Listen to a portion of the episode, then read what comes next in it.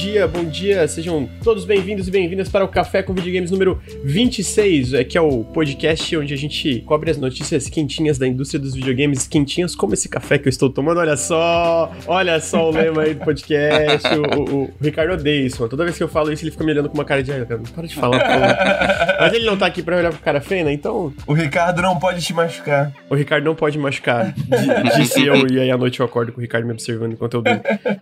Henrique, como é que foi a tua noite? A minha noite foi. Sonhei com, com arroz. Sonhei com arroz, Lucas. Hum. Tava. Passei a noite jogando Sakuna of Rice and Rain. E eu sou fissurado por joguinho de, de agricultura, né, cara? Uhum. Já quero descobrir como produzir arroz, já tô procurando aqui, aprendendo sobre os processos. Foi isso, passei a noite plantando arroz e sonhando com arroz, cara. Excelente. Eu acho que tu jogou tanto e fez tanto arroz. Tu esque- tu esqueceu que tinha café hoje, né? Tu esqueceu, né? Pra quem não sabe, chat, eu tava pensando assim, caralho, mano, 9h27, o Henrique não tá. Pra... Aí eu fui lá no Twitter, pensei, pô, a Letícia sempre acorda cedo, né? Eu lembro que a Letícia sempre acorda cedo. Aí eu mandei um tweet pra ela: Letícia, você poderia, por favor, acordar o Henrique na base do soco aí pra mim? ela. Dois minutos depois eu estava aqui. Na hora. Agradecimento Na hora, especial aí. Te- Chat tem que agradecer, Letícia. Não, é porque, mano, o meu celular, eu, eu durmo assistindo coisas, né? Aí ele desliga durante a noite, assim, não me acorda com o despertador. Aí eu sabia que isso podia acontecer, eu pedi pra Letícia também. Acho que a Letícia também esqueceu que tinha que acordar cedo por causa do café. Esse tweet foi maravilhoso, porque ela saiu lá de fora, veio aqui dentro, aí me acordou, aí voltou pra fora. Não, é eu, eu ainda tava com o eu falei, caralho, mano. Luiz, filho da puta. Luiz, do Luiz. Luiz também, Luiz também é o filho da puta. Ô, Henrique, filho da puta, mano. Será que ele esqueceu? Mas daí deu tudo certo. Hoje eu acordei daquele jeito, perguntando, mano, de quem foi a ideia mesmo do café da manhã? Videogame, seja de manhã. Granjinha. quem foi? Grande, grandinha. Mas e tu, Luir, como é que foi a noite? Dormiu bem, mano? Pra quem não sabe, esse aqui é o, é o Luir. É, ele sempre tá aí com a gente na- nas lives, várias lives. Já participou de um café também. Tem o Twitter dele agora ali embaixo, que é Disco Flutuante, sigam ele. Ele criou o, Nautilus junto com o Ricardo, eu entrei um pouquinho depois. No fim, ele depois saiu também, mas a gente se conhece faz bastante tempo. Muito como é que você tempo. tá, Luir? Tô bem, cara. Confesso que parte da noite ontem foi gasto com BBB, né? É. Ontem também tava jogando mais Loop Hero. Hum, Ah, porra, jogão. Cara, excelente. Eu já tô até deixando ele um pouco de lado pra, pra ir no full, Guardar, guardar, né, pro lançar. full, cara. Tem bastante coisa o demo, cara. Já Tem. tem bastante conteúdo pra demo. O completo, tá, eles devem expandir bastante na- nas ideias ali. Parece que vai ter mais classe, várias coisas. Sim. Pô, eu tava vendo naquele menuzinho de construção dele, já tem um, uma construção ali que libera o Rogue no jogo. Não sei se tu chegou a Uhum. ver. Uma das Então, primeiras. É. Espero que tenha mago também, umas paradas assim. Pelo que eu vi na página no Steam, parece que você ganha Companion depois. Parece que você fica com mais de um Uhum. personagem. Ah, que maneiro. Não sei se foi de alfa isso, não sei se vai mudar, mas parece que sim. Achei interessante que é uma demo que, mano, o, o próprio conteúdo da demo já te deixa com vontade de jogar mais o jogo, assim, porque tem muitas informações ali sobre o que, que vai ter no jogo completo, né? Sim. É uma demo perfeita.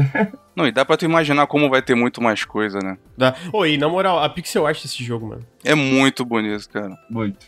Eu sinto que lembra aqueles jogos de estratégia ou alguma coisa tipo dos anos no- 80, dos anos 90 de PC, aqueles antigão Aham. assim, sabe? É, cara, ele é meio que. Ele lembra um pouco o. Os jogos do PC 98, que eles tinham uma resolução alta, mas poucas cores. Uhum. Então fica um pixel art meio, meio híbrido, assim, avançado. Muito bonito, cara. Muito, muito mesmo. Não, na real, na, bem a real, é que, tipo assim, é, quando anunciaram o, o Henrique, o Henrique até tinha comentado, falei, porra, parece interessante. O Henrique ficou mais animado, né, tipo, do que eu, mas eu já tinha achado que parecia interessante. Mas o que eu senti jogando, mano, é que ele é um jogo muito... Se essa palavra é coeso, cara, porque tudo que ele faz ele acerta, tá ligado? Tudo Sim. casa bem com a outra parte do jogo. Então a estética combina bem com, com o clima que eles querem passar, desse é, fim do mundo, né? Do Lich ali que tá destruindo, lá, planetas, pelo que a gente entende. Que combina com, com, a- com os diálogos, que combina com o combate. Cara, tipo, tudo encaixa. A ideia de que você tá lembrando do mundo, né? De que você tá lembrando. Tipo, você não consegue ver o mapa porque você não lembrou dele ainda. Você não sabe o que que tem, né? Então, tipo, as coisas vão surgindo, mas é como se elas sempre. Você vai colocando as coisas, mas é como se elas sempre estivessem lá, né? É Aham. bizarro.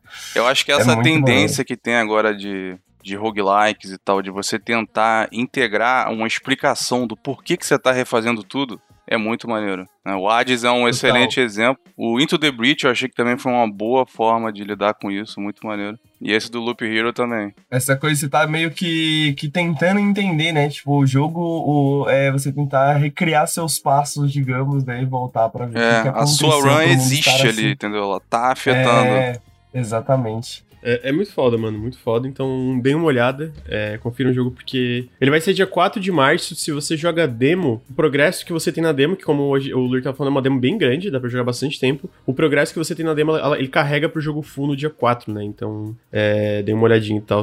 Mas então isso aí foi basicamente o final de, o final de semana de vocês foi BBB, uns joguinhos aqui, uns joguinhos ali. Uhum. Ah, então top, né? Queria agora rapidamente fazer, dar uns recadinhos antes da gente começar a entrar nos assuntos, que tem bastante notícia. A gente não tem um bloco principal hoje exatamente, porque tinha bastante notícia pra discutir. Eu acho que essas notícias vão gerar bastante conversa sobre. Então não tem, tipo, um, um bloco principal hoje, né? Não, que nem teve semana passada sobre Crunch, não tem isso. É só várias e várias notícias que a gente juntou. Mas antes disso, eu queria lembrar aqui que o Nautilus é financiado coletivamente. Então, se você curte o nosso projeto, fica aqui o meu, a minha lembrança, cara, apoiar lá em apoia.se barra Nautilus ou picpay.me barra canal Nautilus ajuda demais. Você pode ajudar o projeto a partir de um real. É assim que a gente se mantém aqui, né? a- criando conteúdo na Twitch, no YouTube. Essa semana mesmo vou ter dois vídeos no YouTube. Vai ter os podcasts normais, segunda e quinta, né? Que agora o Periscope ficou quinta. Então, segunda-feira de manhã é o café e tem, vão, vão ter lives. Então, tá saindo bastante coisa. Se vocês curtem essas várias coisas que estão saindo, considerem apoiar lá. Se você tá escutando no, no feed, fica aqui meu convite pra vir, seguir a gente em twitch.tv barra nautiluslink. E se você tá aqui no Twitch, fica o meu convite pra você escorregar um, um- um sub aí. Se você assina o Amazon Prime, você tem um sub, você pode se inscrever no canal e isso ajuda muito a gente financeiramente também. A gente tá com essa meta mensal de 400 subs. Ah, geralmente a gente tá conseguindo bater ela, o que é muito incrível. É, fica aqui meu agradecimento. Mas fica também o meu, o meu pedido reforçando aqui, cara. Sub ajuda demais, o apoio lá no apoia.se barra Nautilus ou picpay.me barra canal Nautilus ajuda demais também, demais mesmo. Então fica o meu pedido pra considerar apoiar o projeto, que é assim que a gente consegue continuar criando conteúdo e etc. É, e eu queria agradecer dois apoiadores que apoiam no Apoia-se e no PicPay, que é o Caio César de Souza e o Vitor Fernandes. Muito obrigado pelo apoio, gente. Isso aí vocês conseguem ajudar a gente a se manter aí. Então, Lucas, tava conversando com o Luiz mais cedo aqui, antes da, do podcast começar. O Luiz falou que o Nicolas Cage é o Kojima dos videogames. Você concorda, cara? Ou melhor, do cinema. Opa. Eu não falei bem isso, não. Essa foi a interpretação do Henrique do que, que o, o Luiz falou. Foi basicamente isso, cara, que eu ouvi. Eu acho que o Nicolas Cage, como pessoa, é mais excêntrica do que o. Com o Kojima. certeza, é muito mais personagem. Com certeza. Isso sem dúvidas. Eu acho que o Kojima do cinema seria mais o David Lynch, alguma coisa assim. O David Lynch, você acha, cara? Um, é um belo elogio ao, ao, ao- ao Kojima aí, né? Você gosta do Não, Kojima, eu- ô, Luiz? Eu gosto, do- mas eu não tô comparando muito a qualidade, assim, mais o estilo da pessoa, né? De fato, eles têm uma vibe parecida, né? Eu acho que se o Kojima ficar sem dinheiro, aí ele começa a virar Nicolas Cage. Vai começar a fazer um joguinho de merda atrás do outro. Eu acho que o Nicolas Cage ele é muito mais. meio, meio, meio louquinho, assim, de- de- do jeito que ele. Os Ah, filmes que ele Death faz. Stranding é um jogo super normal, né? Mas eu sinto que o Kojima é muito mais aclamado universalmente do que o Nico- Nicolas Cage, entendeu? Tipo, o Nicolas Cage, a galera cai de pau em cima de uns filmes dele. E alguns não, alguns falam, porra, esse aqui é muito bom. Eu acho que o, o, o Kojima, ele é muito mais. Porra, esse cara é foda. Tudo que ele faz é tem uma, uma inteligência, uma mensagem por trás, sendo que às vezes é só ele sendo bundão, assim, bem estranho mesmo. merdas. Pela, pela minha que- E sendo que ele não interpretação. sabe escrever. Ele não sabe escrever, né? Tem essa, essa parte que é importante sempre reforçar aqui em podcast, deixar a galera puta. Kojima não sabe escrever. Os roteiros dele são uma merda. Queria só dizer que a opinião do Lucas não reflete necessariamente a opinião do Nautilus. Todo mundo acha isso no Nautilus, menos o Henrique. Não, mas Henrique, tu, tu gosta do Kojima ou não? Porque tu que fez essa comparação aí, não fui eu não. Eu gosto, eu gosto Ah, do Kojima. Eu gosta. gosto do Nicolas Cage também. Entendi. Eu acho. Muitos filmes do, do, do Nicolas Cage tem esse, esse quê de excentricidade. É, é eu, por isso que eu pensei no Kojima, né? Porque, porra, aquele bebê do, do, do Death Strange é uma das coisas mais estranhas que eu já vi, mas é muito maneiro, né? E aí o Nicolas Cage também é esse cara, né? Faz um filme estranho, mas muito maneiro também, né? Quero dar, dar um parênteses aqui que eu, eu falo que o Kojima não sabe escrever, mas eu acho Death Stranding incrível. Menos na hora que entra nas cutscenes. Aí é tipo, eu queria furar minhas orelhas e, e- e furar os meus olhos pra não ter que ver e ouvir as coisas que estão passando nas cutscenes. Tão ruim que elas são. Muito ruim. Muito ruim. Você viu que o, a, a PC Gamer, Lucas, declarou Death Stranding o melhor jogo do ano de 2020, que saiu pra PC em 2020, né? Ah, eu E acho a válido. PC Gamer. Você acha justo? Eu acho justo, eu acho justo. É? Cara, eu, eu acho Death Stranding um jogo muito legal. Nos momentos que ele tá quieto, e, e, e tá contando o que ele quer contar através do, do, do que, que tu tá passando ali, é muito foda e funciona muito bem. O problema é na hora que entra uma cutscene explicando o nome de um dos personagens, né? Tu fica puta que Nos pariu. momentos cara, para, que tá quieto, é um elogio foda. Calado é um Eu, poeta. né? Eu, basicamente. mas, mas assim, em defesa de Death Stranding, é porque tem muitos momentos quietos no jogo. Ele tem muita cutscene, de fato. Mas, tipo, tem muito momento que é tu viajando por essa terra devastada ali. E, mano, esses momentos são incríveis, cara. São incríveis, assim, tipo, porra, muito, muito foda mesmo, tá ligado? Bom, pra mim, o que eu ouvi foi que o Lucas disse que eu basicamente sou o Kojima do Nautilus. Mas, mas eu- gosto do que, do que tu fala, Henrique. Eu acho que seus roteiros são legais. Brincadeira. Obrigado, Lucas. Adorei acordar com elogios.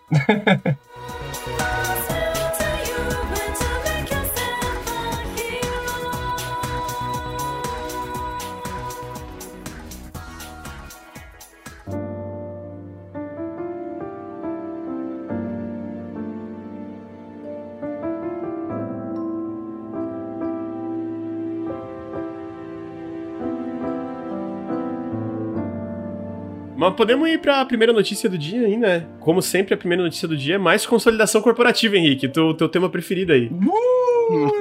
Consolidação corporativa! Não, mas é, é legal porque a gente pode falar mal da Gearbox no processo. Ó, é. Mas pra quem não sabe, a Embracer Group. A Embracer. Primeiro deixa eu explicar o que é a Embracer Group. A Embracer Group é o- a empresa que era a antiga THQ Nordic, né? Eles mudaram. Tem a THQ Nordic que exi- E existe era ainda, Nordic é Games antes, né? É, era Nordic Games antes, que compraram a THQ e virou THQ Nordic. E aí tinha duas, duas THQ Nordic. Tipo, tinha a THQ Nordic AB e a THQ Nordic, que era parte de desenvolvimento e publicar jogos mesmo. A AB era, tipo, empresa mãe, assim. Essa empresa mudou de nome, ela virou Embracer Group.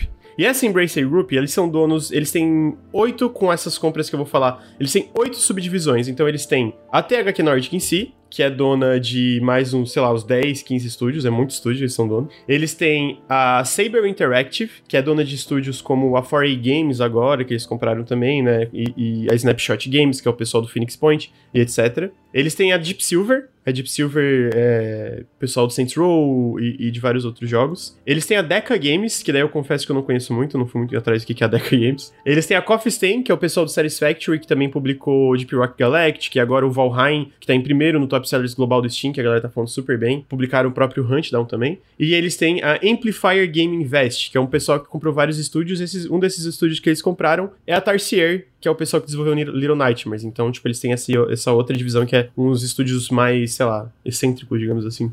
E agora eles anunciaram que compraram mais três estúdios. Ah, eles compraram a Gearbox, e aí depois talvez o Luir possa falar ali. Que eu achei que tinha sido por não sei quantos bilhões de dólares, mas é, não, não foi bem assim. É, tem uns detalhes aí. E compraram um outro negócio chamado Easy, Easy Brain, que é uma publisher mobile bem grande. E compraram a Aspir Media, que vai trabalhar sobre a Saber Interactive, que a Aspir Media fez os remakes, remaster de KOTOR. Cara, a Gearbox, eles compraram no, no, no PR, é que foi- era 1.3 bilhões, ô Luir? Tipo, só que daí não é tipo 1.3 em dinheiro, né? É, só abrir um, um parênteses, assim, que eu tava olhando o. Sabe por que, que eles, a Nordic virou THQ Nordic? Por quê? Porque o dono falou: não, a gente, a gente gosta da marca, vai ser. Os jogadores gostam da marca, mas aí a gente quer ter uma marca mais amigável, um nome mais amigável, mas não quer estar associado às besteiras que a THQ americana fez. Então a gente vai ser THQ Nordic, é uma ideia meio Cara. louca. A gente quer ser THQ, mas não Faz quer. sentido, né?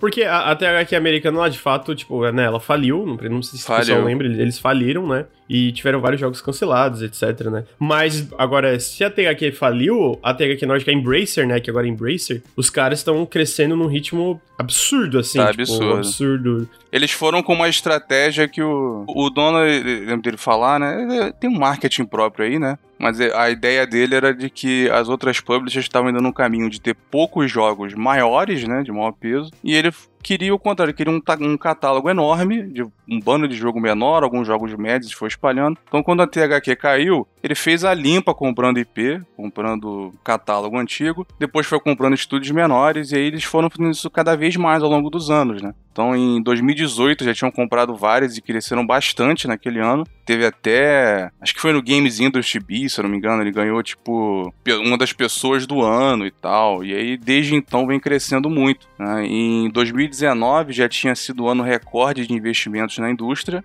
Depois 2020 bateu esse recorde na indústria. 2021 vai bater de novo. E o maior investidor na indústria, ano passado, o maior investidor individual, foi a Embracer Group. Foi a Embracer. Eu achei que tinha sido a Tencent individual assim, né? E aí o essa questão da compra aí, a, a compra da Gearbox, na verdade, ela em primeira mão não foi tanto dinheiro assim. O que eles vão. O resto do né? dinheiro. Né? É, então, eles receberam, começaram com 363 milhões. 175 no, foi em ações e o resto foi em dinheiro. 178 em dinheiro. O uhum. restante vai ser pago ao longo de seis anos, dependendo da performance da Gearbox. Hum, entendi.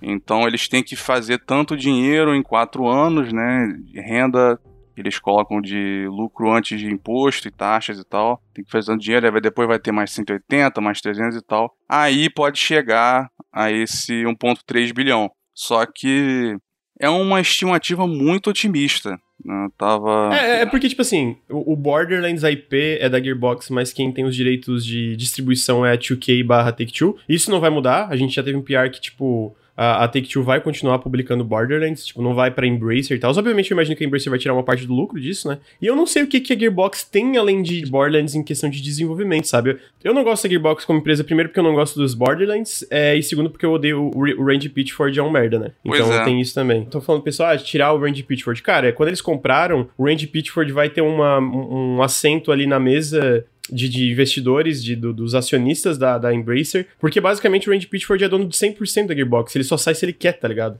A galera achando que o Randy Pitchford vai sair é muito otimista, entendeu? Eu acho que é mais esse meu ponto. Ele já ganharam uma porcentagem da empresa e tal, inclusive parte das condições do contrato, do acordo que eles fizeram com a Gearbox, certos empregados têm que ficar na empresa durante esses seis anos. Eu imagino por mais que não faça tanto sentido, que o Randy Pitchford é um desses que tem que ficar durante esse tempo inteiro. Então, o cara se deu muito bem e vai continuar lá, infelizmente. É porque vendeu e ele é dono de 100%. Não, basicamente, né, a empresa, mas ele ganhou é porque a, a Embrace ela funciona de um jeito que, tipo, ela não fica gerenciando essas subdivisões. Cada um funciona da forma que acha melhor, né? Ela dá os recursos, digamos assim. Então, tipo, tu vê que a Coffee Stain, que é um estúdio muito menor que qualquer THQ Nordic, Deep Silver, etc., eles continuam desenvolvendo os jogos, publicando. A, a forma que eles fazem o Early Access é bem diferenciada, os blog posts. E os próprios jogos que eles publicam são jogos menores, né? Jogos tipo Deep Rock Galactic e tal. Que daí é uma coisa que eu gosto da estratégia no geral da Embrace, que é, tipo, eles não ficam focando só em AAA, sabe? Tu vê o Biomutant, que eu botei nos jogos, numa lista dos jogos mais esperados, ele é um jogo menor, ele é feito por um time de, sei lá,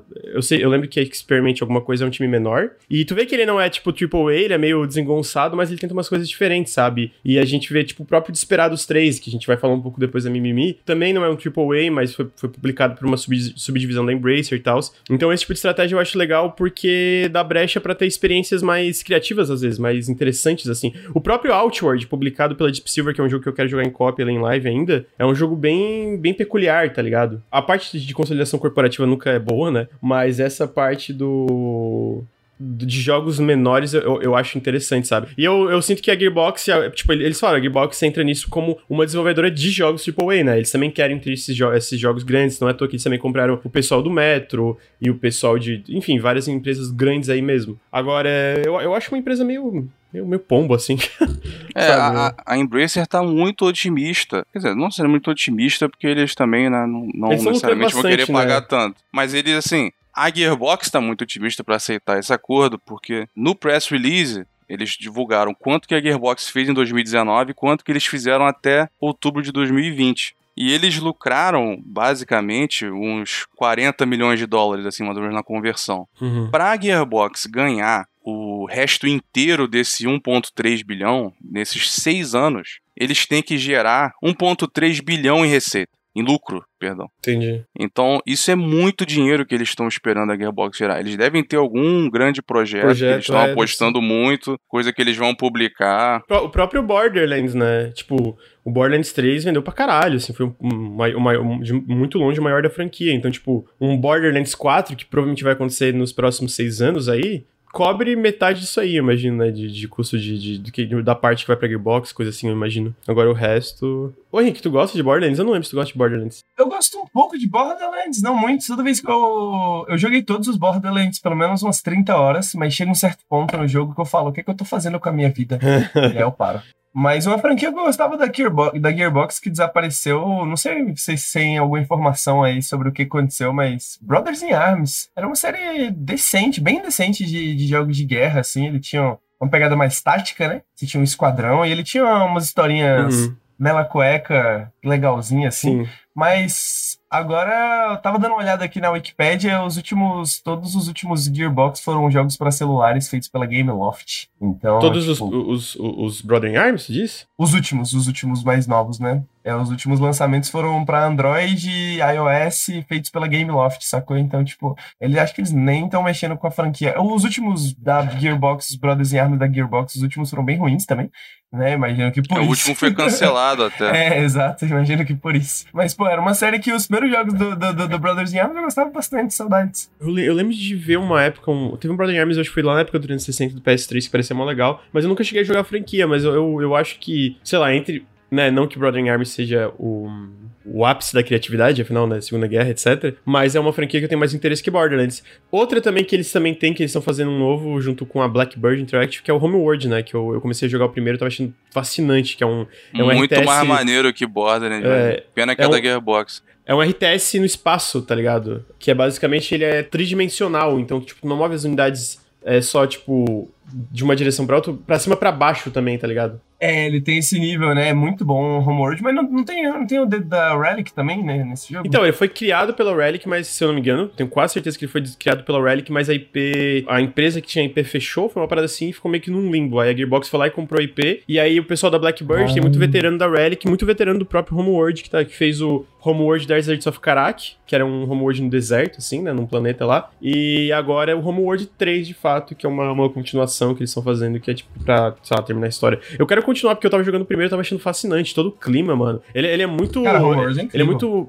introspectivo, assim, de certa forma, tá ligado? Até as batalhas, o jeito que elas rolam, porque é no espaço é meio silencioso. Você pode afastar e aí fica exatamente quando você, quando você afasta, assim, bastante da batalha, tipo, você não escuta nada, você só vê um monte de laser é, voando, assim, né? É legal, né, mano, essa coisa de ter outro nível, porque é isso, né? Você pode atacar os seus inimigos por baixo, Sim. né? Você pode atacar eles por cima, você tem que pensar toda nessa organização. É um RTS muito inventivo, assim, pra época. Até hoje, eu diria, eu diria ele, ele é diferente. É, total. É um gênero que hoje em dia a gente não vê tanto, assim, né? Mas o Home Road, inclusive, teve um, um remaster recente, né? Se não me engano. Um remaster e uma expansão, né? É, teve o remaster do 1 e do 2, do Homeworld, o Homeworld 1 e 2, lá que eles fizeram basicamente do zero. Aí teve o Homeworld Deserts of Karak, que é um novo mesmo. Tipo, não é o 3, mas era um novo. E agora tá tendo o Homeworld 3 sendo desenvolvido também pela Blackbird, né? Uh, eu queria responder uma pergunta do chat que perguntaram. Perguntei a todos, que eu entendo tranquilamente o que é um jogo AAA, mas o que seria um jogo Double A? É, existe isso? Ou tudo se resume a jogo indie versus AAA? Cara, o jogo Double A seria um jogo de médio orçamento, basicamente. Tipo assim, pensa, pega um jogo como. É, sei lá, Rogue Legacy, Hades, etc., são de estúdios pequenos, são jogos independentes, assim. Double A, é, pensa em algo como Kingdom Come Deliverance. Gridfall, é, o primeiro metrô, os outros já eram tipo o primeiro metrô, uh, jogos como. Divinity. É, o Divinity, eu acho que o Divinity é. é custou eu, 20 milhões de dólares, eu acho. É, eu acho que é, tá, tipo, pro mais. Ah, cara, o próprio The Medium, que saiu agora recentemente de terror, sabe? Que daí tem aquele Double A ou o Triple I, sabe? Tipo, Triple E, que a galera que. Os termos são meio vagos, meio confusos, porque não é uma coisa consolidada como, ah, X é XYZ pra saber o que que é uma parada de, de Double mas esses jogos que são feitos por estúdios maiores, geralmente não são um orçamento maior, um pouco mais ambiciosos. Tipo, o Biomutant, sabe? Ele é um jogo mundo aberto, bem grande, tal, tal, tal. Só que feito por uma equipe pequena, então tu não vê o polimento que tu vê em um jogo como Red Dead, Assassin's Creed, etc, sabe? Tu vê que ele é um pouco mais truncado, às vezes ele, ele reusa um pouco mais alguns assets, as, as animações não são tão fluidinhas, sabe? Coisa assim. Então, é, seria esse tipo de jogo, sabe? Um double, double A ou um jogo de médio orçamento. A Outward tem vários desses jogos meio ambiciosos, meio e, e, eu gosto desse meio termo porque eu sinto que muitos dos experimentos mais interessantes vêm daí, sabe? De, em questão de, de mecânicas, game design, etc, sabe? Pô, o Outward é aquele RPG, só que ele é meio RPG com mecânicas de survival, e a forma como tu sobrevive é bem diferente, a forma como tu explora o mundo é bem diferente, tem um co-op. O próprio primeiro Metro, na época, era bem diferenciado. Eu sinto que até hoje a série Metro é muito diferenciada por causa dessas raízes. Uh, o Kingdom Come Deliverance, a galera fala que ele é um RPG muito diferenciado também, seja no combate, na ambientação, nas quests. Então tem, tem esse tipo de coisa, sabe? Até, até empresas independentes que expandem, começam a fazer umas paradas assim. Eu discordo um pouquinho da análise, mas eu gosto do termo também. Eu acho que é um termo que cada vez mais descreve muita coisa, né? A gente estava falando da THQ Nordic, por exemplo, acho que esse é o exemplo de um sistema de produção, digamos assim, um processo de produção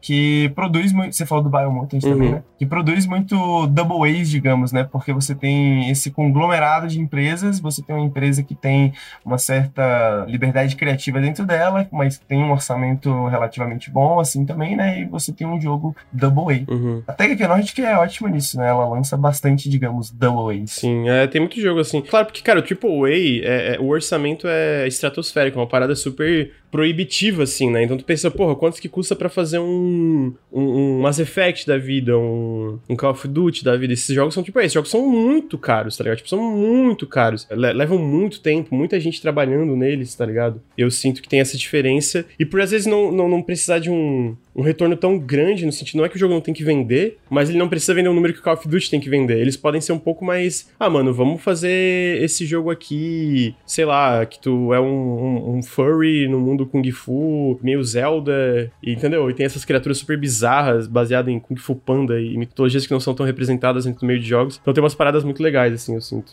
Alguém perguntou ali no chat se ele já tem data. Biomutant é 25 de maio. 25 de maio. Mas esse negócio do AAA, cara, alguém perguntou ali se o negócio é custo. É, normalmente o termo é usado para custo é, mesmo. Uhum. Tem um exemplo que eu sempre falo pro Granja, que, eu, que me marcou de ver. Foi um tweet do Rafael Colantônio, que era cofundador lá e diretor da Arkane Studios. É, e ele falando que quando ele trabalhou no Dishonored 2 e no Prey, né, ele chegava lá e falava, não, preciso de uma cadeira nessa parte aqui dessa fase. E aí demorava quatro dias pra cadeira ser feita. Inclusive fala, pô, a cadeira era muito bonita, eu gostei muito dos jogos, mas aí ele falou: não quero mais trabalhar num jogo que demora tanto, quero trabalhar num jogo que a cadeira demora duas horas. Eu lembro nessa entrevista ele fala que tem um momento. E assim, eu, eu, falo isso como. Os jogos Arkane são, têm muita personalidade. Eu, eu, sinto que eles não são isso. Mas eu entendi a lógica. Ele fala, cara, tem um momento que parece que tá fazendo um produto e não um jogo. De consumo de massa, assim. Então, é meio que aquela coisa de um. na linha de produção de fábrica que vai vindo e, e, automatizando a parada. Então ele fala, cara, eu sinto que era um pouco disso, de eu não ter mais tanto controle sobre a, a, as micro decisões criativas ali pelo tamanho do projeto, e foi por isso que ele saiu da Arkane e fundou um estúdio para voltar a trabalhar em jogos menores, né? Ao mesmo tempo, né, tu pega Prey, ele é um jogo extremamente. com muita personalidade, eu diria isso de Dishonored também. Então, a, mesmo nesse, nesse âmbito de AAA, eles conseguiram manter isso. Mas eu sinto que é isso, é custo de produção, é, é quantidade de gente trabalhando. É um pouco nebuloso, às vezes, esse termo, porque porque para estúdios diferentes quer dizer coisas diferentes. Esses termos estão em fluxo, né? É algo que a gente,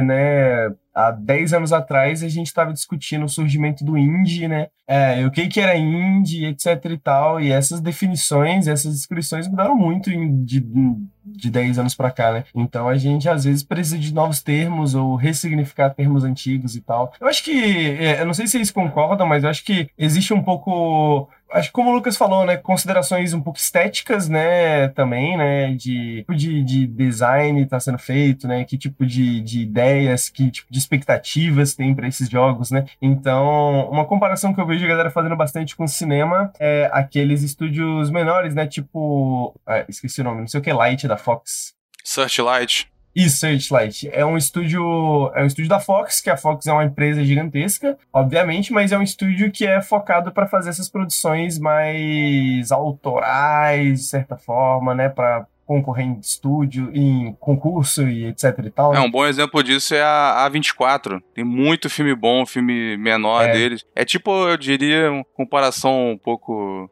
distante assim, mas é tipo a Devolver do cinema, a A24. É, Inclusive, é. a gente vai falar um pouco de Devolver, Annapurna, a própria Coffee Stain, esses estúdios que essas distribuidoras, publishers, que elas são menos publishers e mais é, um selo, um selo né? é, tipo, são, eu, eu, sinto que tu pensa em Devolver mais como um selo do que uma publisher, muitas vezes, sabe? Ah, o que, é, que ajuda muito no marketing, às vezes fazer esse jogo ter sucesso, mas às vezes prejudica um pouco a identidade dos desenvolvedores que de fato fazem esses jogos, né? Então é uma, é uma, é uma discussão legal de ser que eu acho que vai mais pra frente, né? Porque a gente vai falar de vários jogos financiados pela Call Knights, que é uma outra coisa, e aí a gente vai entrar nisso de, de, de publishers e fundos e etc. Mas tem outra coisa interessante para falar dessas aquisições, que a gente falou da Gearbox, né? Que é um estúdio meio merda, enfim, eu, eu gosto de xingar Gearbox. mas tem. Eles, eles adquiriram a Easy Brain, que é uma, uma, empresa mobile aí que vai virar, tipo, a Gearbox e a Easy Brain vão virar a sétima e a sétima e oitava divisões da, do, do negócio, né? Que, então eles também vão ser, tipo, essas subdivisões independentes. Então, tipo, a Gearbox vai trabalhar de uma forma relativamente independente, como todas as outras subdivisões da, da Embracer. Vai virar também meio que uma publisher, que eles já publicam nos jogos, né? Publicaram Risk of Rain 2, publicaram o próprio Homeworld da, da Blackbird. Godfall. Godfall foi a Gearbox, é verdade, nem lembrava desse jogo, mano. Caralho. Mas eles também compraram a Aspir Media, mano. A Aspir Media, pra quem não sabe, é um estúdio. Eles fazem muito remaster remaster e remake. Eles fizeram remaster, inclusive, os relançamentos do Knights of the Old Republic para mobile e para várias outras coisas foram eles. Eles fazem vários jogos mobile, etc. Mas tá tendo um rumor aí que vai ter um remake barra reboot barra reimaginação de Knights of the Old Republic, do Star Wars Knights of the Old Republic, que pra quem não sabe foi um dos primeiros, não sei se foi primeiros, mas um dos RPGs de maior sucesso da BioWare. Muito bom, inclusive. Acho tanto o primeiro. Esse sim eu gosto, hein, mano. Eu gosto mais do que Mass Effect, eu vou falar a real. Eu não sei, eu acho que eu prefiro Mass Effect, mas eu acho que nessa Tour Republic muito foda. Mas enfim, essa empresa é muito. Ela faz muito porte, etc. Mas. Tava saindo rumor é, que tava tendo um, uma empresa que estava fazendo um remake, reboot, assim, do, do, do, do, do Knights of the Old Republic. Não é necessariamente um remake, porque parece que vai ter muita coisa nova, mas vai se passar no universo do Knights of the Old Republic, só que com algumas coisas refeitas para entrar no canon atual, né? No canon atual de Star Wars quando eles compraram a Aspir, dentro do negócio, eles falam que a Aspir tá fazendo um AAA, um budget, sei lá, 80 milhões de dólares, assim. Um AAA baseado numa licença. E o, o, Jason Schreier já tinha falado, Jason Schreier, pra quem não sabe, ele era ele é repórter da Bloomberg, e antes ele era um, da Kotaku, e ele, ele tem muito, muita informação ali da indústria, né? Ele faz vários desses exposeds. Ele falou que tinha uma empresa que muita gente não ia chutar que seria, porque é uma empresa que não, talvez não tenha tanto destaque no, no meio aí, que estava fazendo um novo Star Wars Knights of the Old Republic. Aí com essa parte da, dessa empresa fazendo uma, um, um, jogo licenciado e tu vê no, no, nos empregos lá, é, é um RPG, eles estão fazendo um RPG baseado numa licença. E ele meio que também deve, teve um tópico lá no Reset Era que ele, alguém fez um tópico sugerindo que fosse a Asprimed e ele meio que confirmou, entre aspas lá, que de fato eram essa empresa que está fazendo um remake de Knights of the Old Republic, um reboot assim. Provavelmente, tudo indica que nós vamos ter um novo Knights of the Old Republic. Eu fico muito feliz por isso, mano, porque eu acho o universo ali do, do World Republic muito massa. E eu acho o que, que dá para aproveitar, sabe? Porque eu, eu, sinto que muita coisa do, do Old Republic é mais interessante até que o canon principal. O canon da série original, assim. É, com certeza. então, muito da hora. Ah, então, a, a Media, ela só. Foi uma ascensão muito silenciosa, né? Eles faziam só portes lá atrás, faziam porte para Mac, eram contratados justamente para isso. Depois eles foram fazendo mais portes e ao longo dos anos eles foram ganhando esses contratos aí para fazer porte do vários jogos de Star Wars e tal, passando pro Steam. Fizeram muito uma atualização muito legal pro KOTOR 2 no, no Steam, integrando com o Workshop, dando suporte ao widescreen e tudo. Por algum motivo estranho, o KOTOR 1 não teve esse tratamento até agora, talvez porque eles estejam querendo fazer esse remake aí.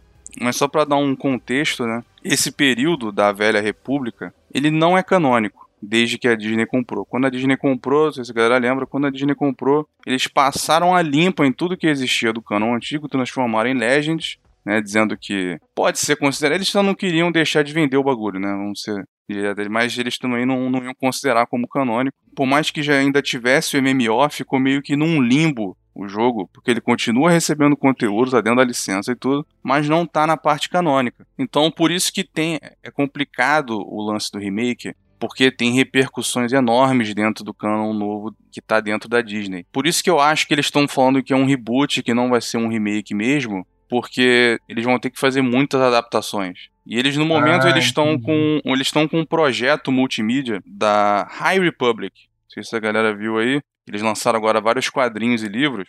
É, alguém comentou ali que ainda é assim, tem coisas da Velha República que tem referências nos filmes. Então, por exemplo, tem coisas no fundo do filme que aparece lá a silhueta na caverna do Revan, por exemplo. Aí tem um negócio desse. Aí o planeta do KOTOR 2 apareceu na última temporada de Rebels, alguma coisa assim. Então você tem alguns elementos que estão sendo introduzidos aos poucos. Mas no geral ainda não é canônico. Aquela história não aconteceu no canon da Disney. Então eles vão ter que adaptar muita coisa. Esse período da High Republic me parece ser uma tentativa de reproduzir o sucesso que esse label que tinha, né, essa divisão da Old Republic tinha lá atrás, com quadrinhos, com livros e com os jogos. Só que esse da High Republic é diferente. Ele é situado mais ou menos entre 80 e 300 anos antes do episódio 4. E é o que eles chamam agora que foi o auge, a era, de, era dourada da República. Eu acho que é possível, ficaria até estranho, mas não, não, não, ficaria surpreso se fosse Knights of the High Republic o jogo, algo nessa linha, e tentasse pegar a essência da história original e transferir para esse período no,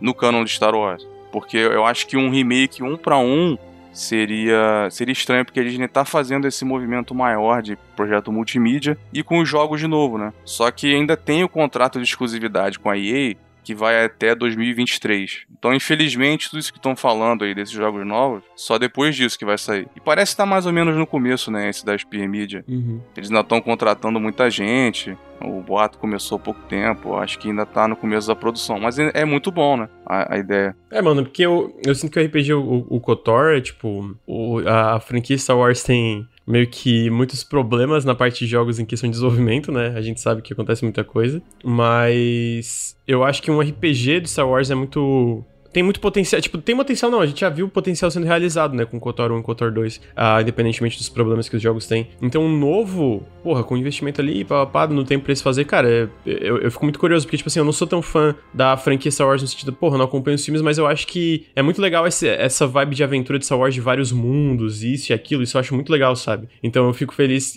eu sempre fico, porra, mano, tomara que eles consigam aproveitar bem esse universo, sabe? Porque o KOTOR tem uns mundos muito massa de tweet, fica caralho, mano. Sabe, tipo, não é uma história que necessariamente acompanha ali o canon que tu conhece, do, do Skywalker, essas porra chata pra caralho. É, é uma coisa mais, porra, mano, olha só, tem esse universo inteiro essas organizações, esses conceitos, essas filosofias dentro desse mundo que a gente pode aproveitar, sabe? Isso eu acho bem E legal. muitos personagens muito bons. Eu não conheço o lore como o Luí, mas eu posso falar que Kotor é muito bom de fazer piu-piu, mano. É, as batalhas são legais, o mundo é legal. Tipo, eu não lembro muito da história especificamente, mas eu lembro muito do, do, do, do movimento, assim, do Tu jogo. lembra da reviravolta do 1? Lembro, lembro, isso eu lembro. Essa da é trama, essa é inesquecível. Eu sempre dizia que, assim, a galera que queria, quando alguém queria entrar, né, nesse meio de RPG ocidental, assim, mais elaborado, eu sempre achei que o KOTOR é um excelente ponto de entrada. Nossa, Só que ao, ao, longo dos anos, né, ele foi envelhecendo. Eu acho que pra galera hoje, ele é um pouco menos acessível, um pouco menos. É um pouco mais estranho, porque não tem mais jogo assim. Eu ainda acho excelente, né? Mas eu acho que um remake poderia replicar isso, mantendo o original. Eu tava jogando Kotor recentemente, cara, no porte de celular. Porra, é muito bom, porque pra um. né, a gente não tem tantos RPGs uh, assim pro celular, né? E ele funciona muito bem no celular, sabe? Uh, muita coisa da batalha é meio que, né? Você pausa a batalha na hora que você quiser, faz os comandos, tal, tal, tal. Depois você assiste que nem uma cena de ação, né? Porra, funciona perfeito no celular, muito gostosinho de jogar. É, eu tô, eu tô bem curioso, mano. E, de novo, é, é, é bizarro com esse lance de consolidação corporativa e até a velocidade que, tipo, quem. A empresa dona de quem tá fazendo o remake de Kotor é logo a Embracer, sabe? Tipo, até a Geek Nordic. Tipo, cara, o que? What the fuck? O que que tá rolando na indústria? Porque tá, indo, tá, tá se movimentando muito rápido, né? Esse movimento de, de consolidação e investimento. O Luir falou, né? Eu acho que tu comentou, Luir. 2020 foi o ano recorde de investimento dentro da indústria de jogos, né? Investimento, compras, é. etc. Não, e 2021 já vai arrebentar isso, porque é... só a, finalizar a compra das Animax são 7,5. Porque ano passado o valor foi 13. Foi o recorde. Só das Animax agora são 7,5. Mais a Codemaster já vai passar. Codemaster vai passar de 1 bilhão. Gearbox aí mais 300, a Spearmedia mais 200. Então você vai somando. A gente já vai começar o ano já perto de 10. Uhum. Então já vai ser muito, mas ainda tem o rumor da outra compra nível Zenimax, né, da, da Microsoft. Sim. Talvez seja esse ano. Vão ter outras compras maiores, a galera já tá, vários insiders comentando que tem muita coisa grande vindo. Então esse vai ser outro ano recorde. É, a própria compra da, da compra da EA, da Codemasters, que não é tão grande, mas é outra publisher sendo engolida. Isso a gente viu recentemente com a Gearbox, mas a, a, a Embracer falou que tá conversando com várias empresas grandes para virarem mais subdivisões, né? Eu acho que uma das razões que a Embracer funciona é exatamente para eles não se meterem, tipo, diferente da. Se bem que não, é difícil falar que não tá funcionando com a Activision, porque a gente vê que a Blizzard tá com lucros recordes. Tipo, o WoW nunca teve tanto sucesso como tá tendo. É, enfim, várias essas porra aí, né? Mas eu sinto que funciona tão bem ali e, e, tem tanta coisa saindo legal da Embracer porque eles não se mexem muito, né? Eles compram, ó, tá aqui o suporte, vocês têm essas metas aí. Porra, trabalha aí, tá ligado? É. A Embracer, ela quer o quer manter esse movimento de crescimento. Bom, eu vou, eu vou entrar numa tangente aqui, mas você me para se for explicar ficar muito zoado, mas assim, basicamente você tem no mercado de ações dois tipos de ação que as pessoas preferem. Você tem as ações de valor, que chamam a value stock, e a growth stock, é, é a ação de crescimento. Uhum. São empresas que não necessariamente estão lucrando, mas que elas estão mostrando um crescimento significativo de receita. A Embracer né, os jogos, a indústria de jogos, é, ela tem mostrado um crescimento muito grande com um lucro muito grande. Então se tornou muito atraente para os investidores. Então você vê que tem o. A, a Embracer vem subindo. Você olhar o. Dá para você ver o, a, as ações da Embracer cresceram 200% em um ano. Os analistas estão recomendando compras deles agora. Tá todo mundo otimista porque é basicamente uma, uma profecia autorrealizadora. Você, a, a ação cresce porque está crescendo, mais gente entra porque está crescendo, ela cresce mais, o dinheiro entra mais, você compra mais, ela cresce de novo. Então vai se tornando uma bola até. Não necessariamente vai é, cair depois, né? Mas você vê um, um exemplo extremo disso, né, que você tem lá na indústria de tecnologia e outros, é, um que o, o Henrique vai adorar. É, não sei se já viram o caso da Nikola Motor Company. Já viram isso? Não. Rolou ano passado. É uma empresa que vai fazer caminhões elétricos. E aí aconteceu o seguinte, a galera ficou muito empolgada com isso, porque já estava muito, muito empolgado com Tesla e outras. A Tesla é um exemplo desse, né? Porque a, a Tesla vale mais do que todas as outras fabricantes de carros somadas, tá valendo um absurdo, e você tem um. Essa Nikola, a galera falou: não, como a Tesla foi crescendo nesse absurdo, e muita gente meio que perdeu o bonde e quis entrar depois, a galera, não, eu, essa eu vou entrar cedo, vou chegar logo nessa de caminhão elétrico.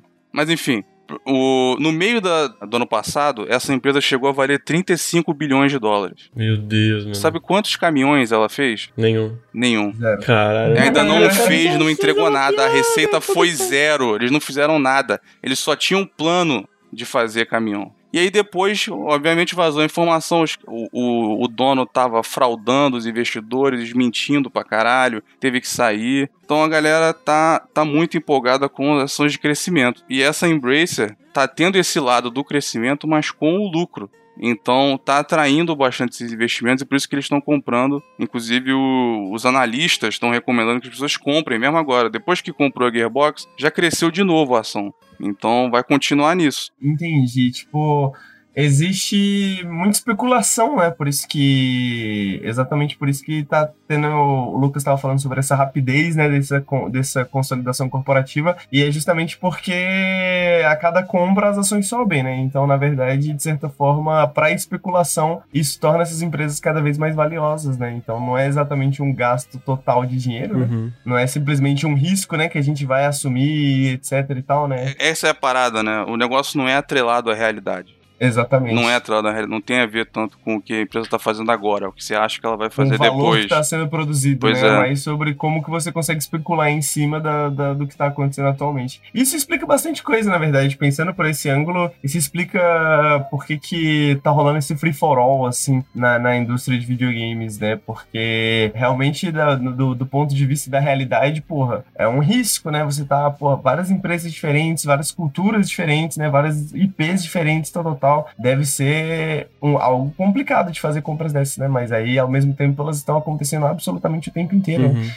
Todas as empresas que, tipo, empresas médias dos anos 2000 que estavam capengando aí, né, nessa última década, como a própria Gearbox, aí estão acabando virando parte de alguma coisa. Eu comento com o Granja, a gente fica repassando essas notícias e tal, A gente comenta que é uma corrida armamentista, basicamente. Você tem o que você deixa de comprar, o seu competidor compra e vai se tornando uma bola cada vez maior. Então você está vendo o seu, o seu competidor se movimentando demais, você vai ter que fazer alguma coisa também. Daqui a pouco vai ser a vez da Sony fazer as compras dela, vai ser a vez da Take-Two, vai ser da, de outras. E como você vai eliminando as de tamanho médio, a de médio para grande, tudo, uma hora você só vai ter empresas muito grandes para serem compradas e aí vai ser um negócio possivelmente mais trágico, né? Porque tem esse boato da empresa de nível Zenimax. Eu lembro que eu estava conversando com o Granja, a gente estava pensando o que, que seria algo do nível da Zenimax. E, e a gente imaginou que o boato que veio de várias pessoas, né? O que, que poderia ser considerado isso? E você vê o. para você ver por valor de mercado e por jogos, não sobrou muito, sobrou que, que possa ser comprado, né? Que não seja muito maior e não seja muito menor. Então tem Ubisoft,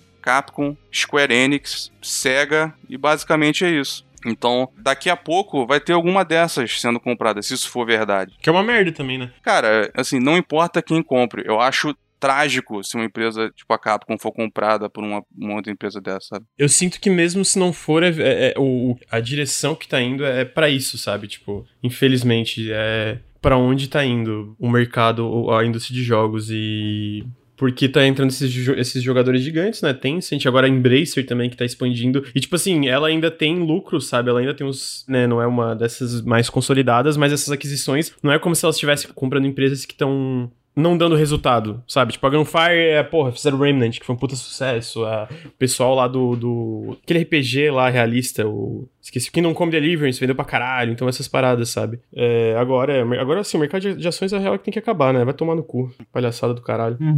ah, teve uma que eu esqueci, que nesse nível de valor, né, e, e tamanho, é a CD Projekt. Essa vale, tá valendo mais ou menos 9 bilhões de dólares, a Square uns 8, Capcom 7. É cara, é inacreditável que a CD Projekt vale mais, que, vale mais que a Capcom e a Square Enix, cara. É, é, e essa é um outro exemplo da, da especulação do mercado financeiro, né? Uma empresa que lança poucos jogos jogos a cada tantos anos. Tudo bem que fez uma grana do caralho, mas, pô, a proporção de uma pra outra, né? Uhum. Mas enfim. Só uma, uma, um parênteses, perguntaram ali no, no chat se eu recomendo o KOTOR hoje para quem nunca jogou, se não envelheceu mal. Cara, eu ainda recomendo muito. Não só recomendo, como vou fazer o anúncio aqui, Granjinha. Ô, louco. Ai, meu Deus. Vai, faz aí, mete bala. Cara, eu, eu tô, tô escrevendo aí um documentário barra ensaio sobre o Cotor. Ajuda aí do Grande, o Henrique vai ajudar também. É, vai ser um negócio ambicioso, vai ser um vídeo enorme.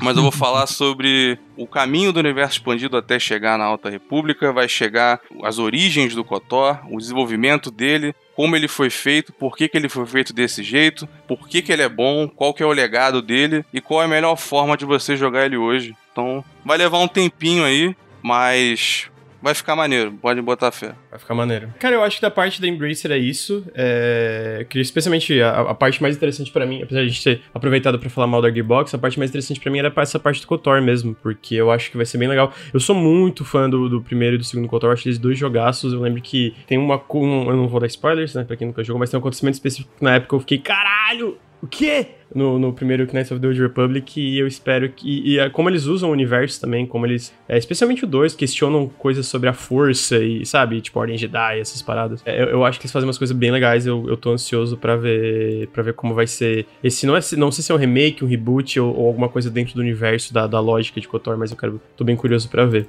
Alguém perguntou onde é que vai sair. É do Nautilus mesmo, pô. A gente vai. Não sei com quem, quem vai estar tá editando aí, vai dar um trabalho do caralho, mas vamos ver.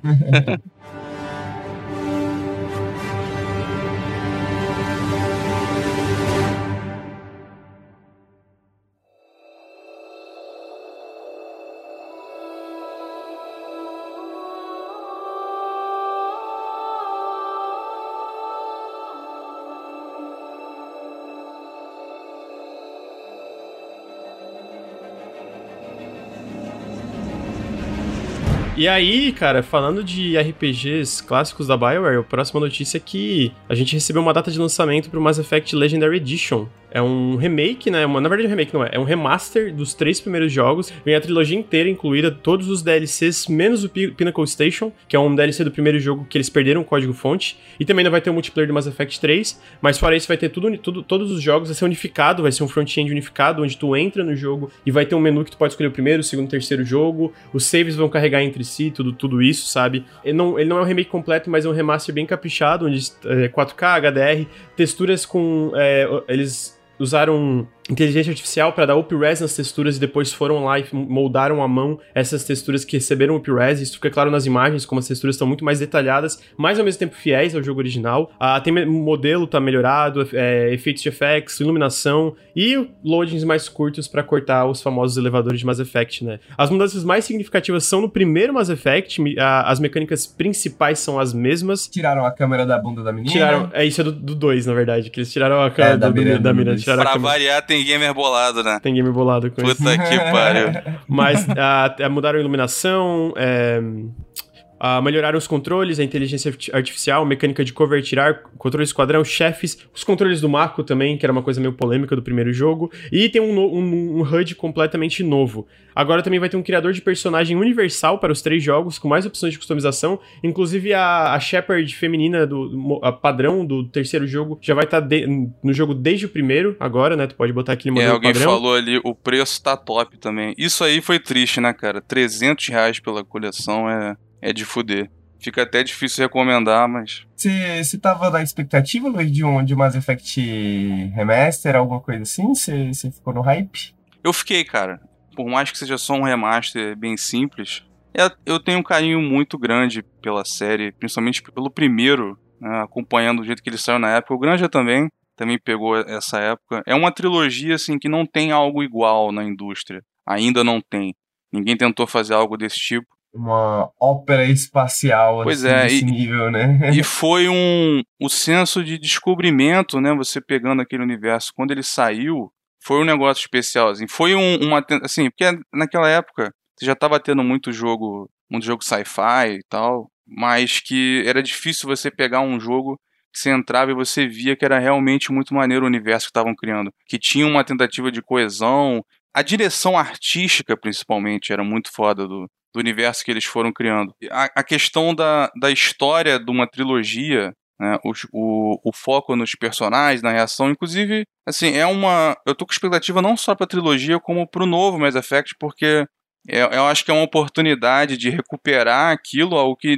Assim, tem um. A Bioware nesse, nesse declínio, né? Ela deixou um vazio muito grande. Ninguém faz jogo que nem a Bioware mais. Tinha os seus problemas, né? Inclusive, eles já estão, um exemplo, eles já estão consertando, é quando eles resolviam apelar pra galera, e esse um exemplo é esse close da bunda, o, a forma, tu lembra do, a Iri, aquela robô, a forma dela humanoide? Humanoide não, a forma Sim. dela bípede, né? muito apelativo. Tinha muitos problemas, eles sempre reagiram mal a feedback, né? Você tem um jogo que a galera reclama que o Companion é chato, né? Fica muito agressivo. No seguinte, todo mundo vira teu pela saco. A galera reclamou do Mako, então o segundo não tem. A galera reclamou da exploração de planeta, então vamos tirar, vai botar um minigame. Eles nunca. Eles tinham um problema com o feedback. Mas já é outra cultura, já tem muito tempo, já teve muita experiência para olhar para trás. Eu acho importante ter esse passo de reunir a trilogia original ver como ela é recebida hoje, ver essas melhorias e, e ver como é que leva isso pra frente. É, tem um DLC do 1, se eu não me engano, que eles perderam, né? Que não vai ter. É, é o Pinnacle Station. É, não sei se vocês lembram dele, mas tá perdendo, não tá perdendo muita coisa, não. É uma merda. É uma merda. Foi feito por outra, foi feito por outra empresa e é. tudo mais, né? Mas do, do ponto de vista de preservação, parece, parece complicado, né? Mas é foi péssimo isso, basicamente isso, né? foi, foi outra empresa que fez e a, essa empresa tá com os códigos base corrompidos e tudo mais, né? Então acabou se perdendo na história aí agora, né? Tu sabe, Luiz, os, os remasters do Inclusion na PTBR, a gente não tem essa informação, né?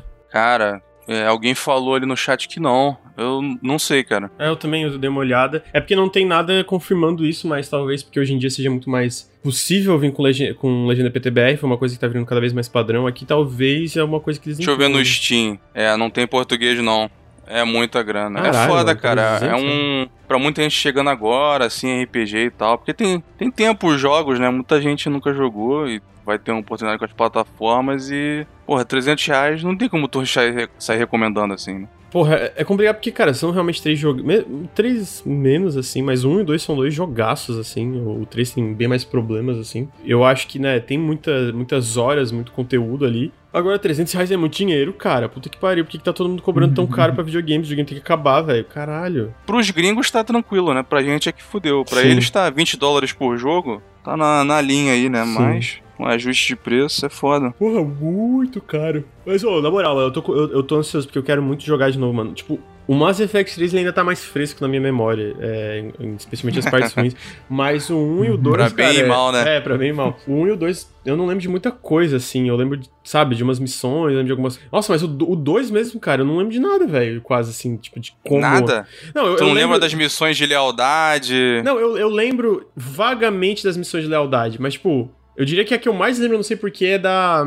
É da careca lá, esqueci o nome dela. Jack. A Jack, isso. Eu acho que a que eu mais lembro, que tu vai numa estação abandonada lá e tal. Fora isso, eu realmente lembro de pouquíssima coisa, mas eu tô, tô bem curioso. O Henrique postou umas imagens que, eu, que ele dá do, do lens flare do jogo, né? Eu acho que na, na, tem uma especial que eu achei zoado que eles mudaram que o céu era vermelho e ficou e tal. Tem, é no começo da Eden Prime, do Mass Effect 1. Aquilo mudou a arte mesmo, ficou é, zoado. Ficou zoado. Mas eu, eu tava vendo umas imagens do Mass Effect original, na real já tinha lens flare, mano. Eu tava vendo uma imagem de quando tu chega na cidadela, do, do, uma comparação do remaster do, do original. Mano, o original tem, tipo, cinco vezes mais lens flare, lens flare do que o remaster, tá ligado? eu, eu, eu sinto, tipo assim, essa parte do céu vermelho eu achei zoado. Eu acho, porra, mano, mudou a vibe ali da, do negócio. Mas eu sinto que era muito mais essas imagens para mostrar, ó, oh, a gente refez as coisas, agora tem, tem nova tecnologia. Eu tô dando benefício da dúvida, porque no, no vídeo em especial tá bem fiel a parte visual do jogo, sabe? Parece, tipo, melhor, basicamente, mas tá bem esteticamente fiel aos originais, assim. No vídeo que tem em Virmire lá que tem no site, tá uma melhoria bem interessante e tá bem fiel. Não sei se chegou a ver que tem no site lá vi. do.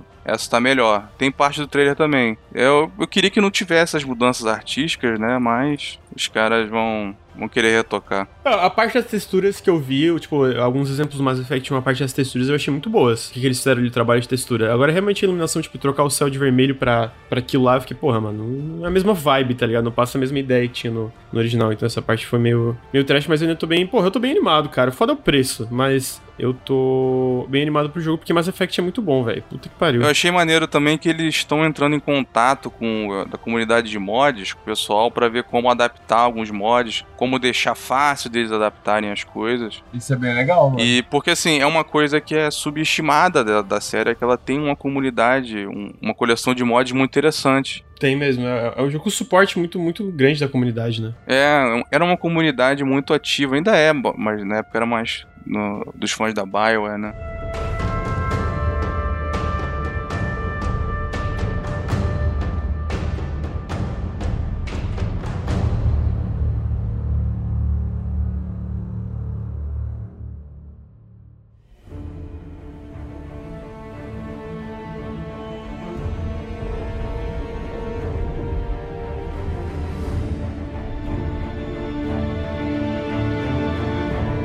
Próxima notícia é que uma que pessoalmente me fez muito feliz. Mano, Total Warhammer 3 esse ano, velho. Puta que pariu. É muito. É foda. Eu não consegui jogar o Total Warhammer 2 como eu queria ainda. Mas o primeiro Total Warhammer, pra quem não lembra, em 2016 ele foi minha menção honrosa para jogo do ano. É incrível. É incrível. É tipo. E é, é não só incrível, como é muito Tu quer começar o Warhammer, tu quer começar a jogar Warhammer, começa pro Total Warhammer, porque ele é bem complexo, mas eu sinto que ele é o mais convidativo da franquia para tu entender as mecânicas, sabe? É, eu sinto que o Warhammer também tava com um certo problema de identidade, eu acho, né, de certa forma, e o Total Warhammer, ele foi muito inovativo nesse sentido, né, porque até então Total War tinha sido tudo, tudo histórico, né, e o Total War, Warhammer foi o primeiro a pegar um cenário de fantasia, foi o primeiro a pegar essas ideias mais absurdas, assim, do que que, que a gente pode fazer com o formato de Total War, mas com conteúdo bem diferente, assim, né? E eu acho que é o Total War mais refrescante, assim, da franquia. Gosto muito de Shogun, né? Gosto muito dos clássicos do Total War, mas o Warhammer, puta merda, é muito bom, mano. É, muito bom. é eu joguei muito o primeiro, mas eu ainda não cheguei a jogar tanto o segundo. É... Mas o primeiro é fascinante, cara, porque, tipo assim, uma coisa que eu acho muito legal, muito legal do, do Total War Warhammer é quão diferente as facções são entre si, tá ligado? Porra, elas são muito diferentes, cara. Tipo, a, no, no, no original ali tu pega os anões pros humanos, pros orcs. Cara, como funciona, porque, para quem não sabe, o Total War ele é dividido entre um, um mapa mundi, assim, e um mapa. E, e, as batalhas em tempo real, né? Quando tu entra na batalha, é tipo um, um jogo de estratégia em tempo real. E batalhas massivas, assim. Tem a outra parte, a parte de organização, diplomacia, que é meio que um, um, um jogo de grande strategy, né? Então ele mistura os dois, tá ligado? A forma como isso funciona no Total War Hammer é tipo assim, tem menos facções, sei lá, do que um Home Total War, um, um Shogun Total War, que são outros jogos dos jogos históricos da franquia, né? Mas eh, tem menos facções, mas elas são muito diferenciadas de como elas lidam com recursos, com diplomacia e um monte de coisa, sabe? E aí, e tu pega, sei lá, o primeiro tem uma tem várias facções, o segundo começou a introduzir os homens, os homens lagarto lá, os Lizard Man, mais um monte de parada que moldou ainda mais como funciona, tipo, diplomação e, e, e negociação entre facções, sabe? E no terceiro é a primeira vez que tá entrando Deixa eu trazer as informações certinhas aqui só pra eu não falar besteira. O Total Warhammer 3 se passa nas, nos Reinos do Caos e nas Terras do Leste, onde o quarteto de facções Demon estão lutando por controle. São seis facções no lançamento, que são duas a mais do que no lançamento do Total Warhammer 2. São quatro facções Demon, que são do, do, do Chaos, né? E duas facções humanas. Ah, o mapa é o dobro do tamanho do Eye of the Vortex, que era o mapa mundi da campanha do Total Warhammer 2. Cara, gigantesco o mapa mundi do, do, desse jogo, né? Que é a parte do, do Grand Strategy dele. Ah, e essa é, é a primeira vez que vão ter facções Daemon no jogo, que estão controláveis. Então, tipo, vão ter criaturas gigantescas e grotescas no campo de batalha, né? Porque os criaturas de Chaos são horríveis, assim, né? Isso dá pra ver até no CG, né? Na, na CG mostrando o, o, os deuses do caos ali. E é uma, uma pergunta interessante, tem uma entrevista na PC Gamer, que é, cara, como vão lidar com diplomacia, né? Porque o próprio criador do jogo, um dos desenvolvedores fala, as facções caos não são conhecidas por negociar com meros humanos, com meros mortais, tá ligado? Então, tipo, a parte de diplomacia, como que vai funcionar? Provavelmente vai ser muito diferente, né? E também tem outra coisa legal, que essas duas facções que são, tipo, a representação da China em Total Warhammer e a representação da, da Rússia, que é Kislev, dentro do, do, do, jogo de tabuleiro eles nunca tiveram exércitos. Então, tipo, é a primeira vez que vai ter uma representação visual desses exércitos de qualquer forma estética, assim, né? Então, é uma coisa que é, é, a Creative sempre tá fazendo em parceria com a Games Workshop. Então, pra tu ver quanto que a Games Workshop confia nos caras, né? Falando, mano, cria aí o exército que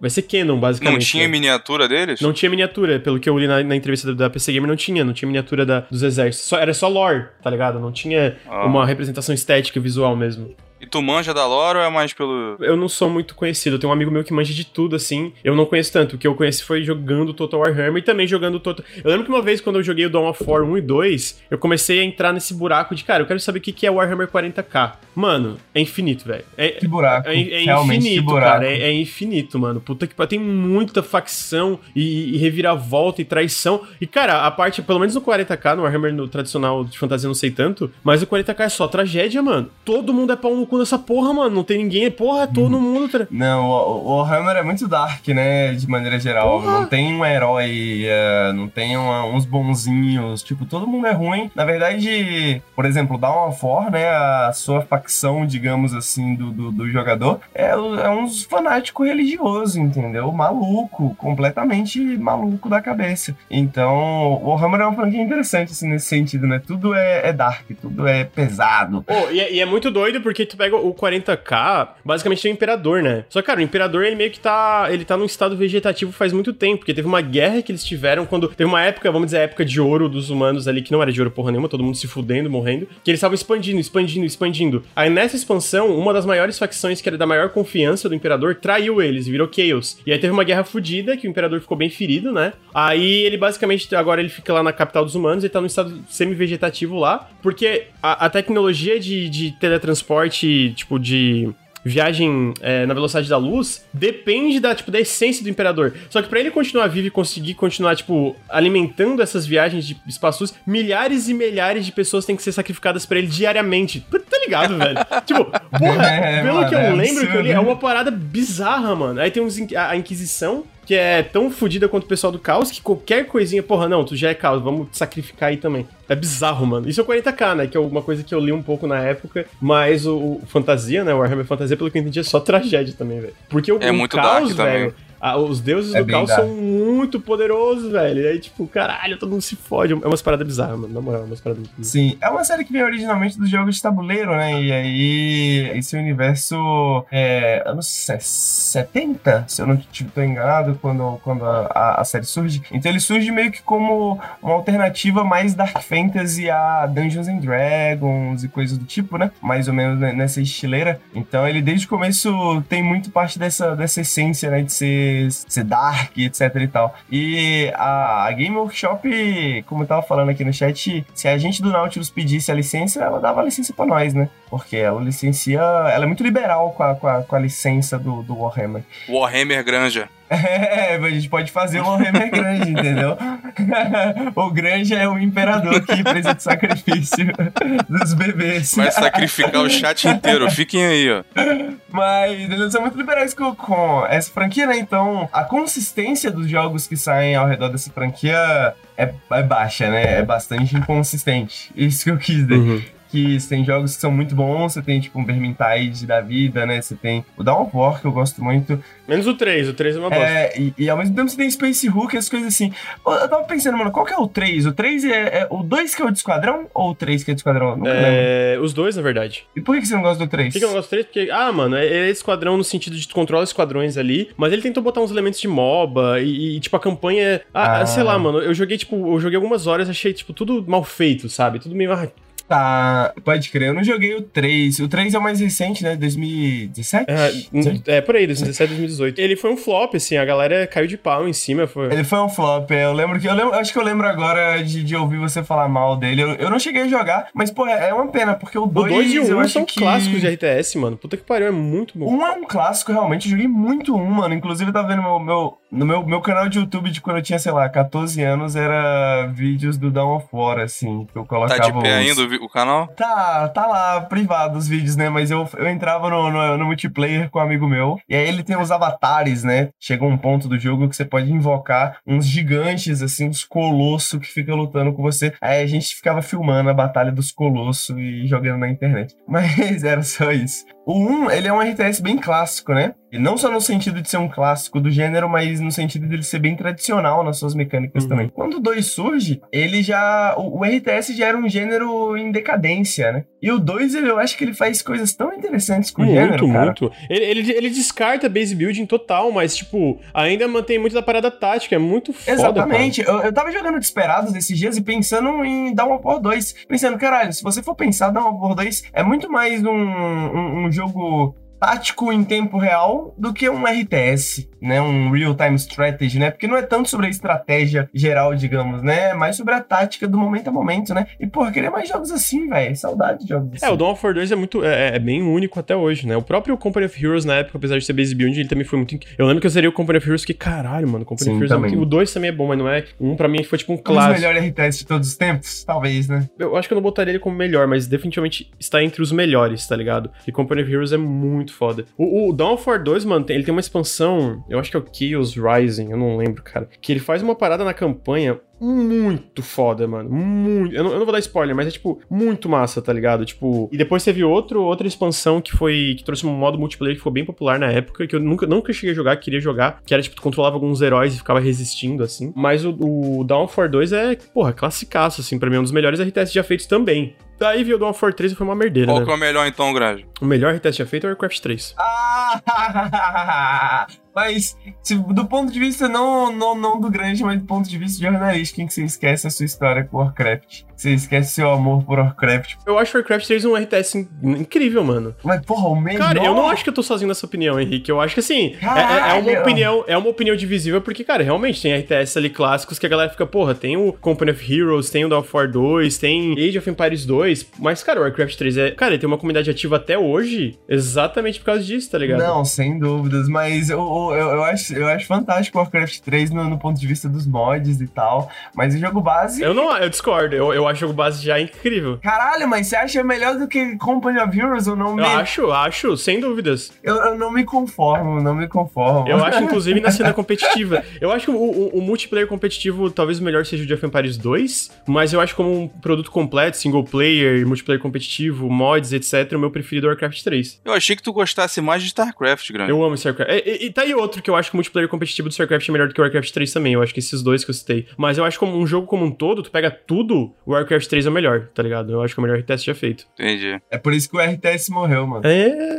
Mas que nem joga RTS tá falando aí, mano. que não gostou da sua, da sua escolha. Eu joguei RTS a minha vida inteira. Só que é um, é um, gênero, realmente é um gênero que hoje em dia eu paro pra jogar um RTS assim de vez em quando e eu fico. Tem, tem questões, né? É um gênero que tem questões que eu acho que ainda não foram resolvidas assim, né? Pra pra, não sei, pra 2020, pra 2021, assim. Tipo, tá faltando alguma coisa, assim, eu não sei qual que eu não sei se eu queria que é um gênero que voltasse. É porque, então. tipo assim, tu pega o Age of Empires 2, o Definitive Edition, né, que eles lançaram. É, ele tá com uma comunidade maior do que esteve na época do lançamento. Ele é um dos jogos mais jogados do Steam. Os campeonatos dele estão é, só vai crescendo. Ter um novo, né, Age of Empires, inclusive, né?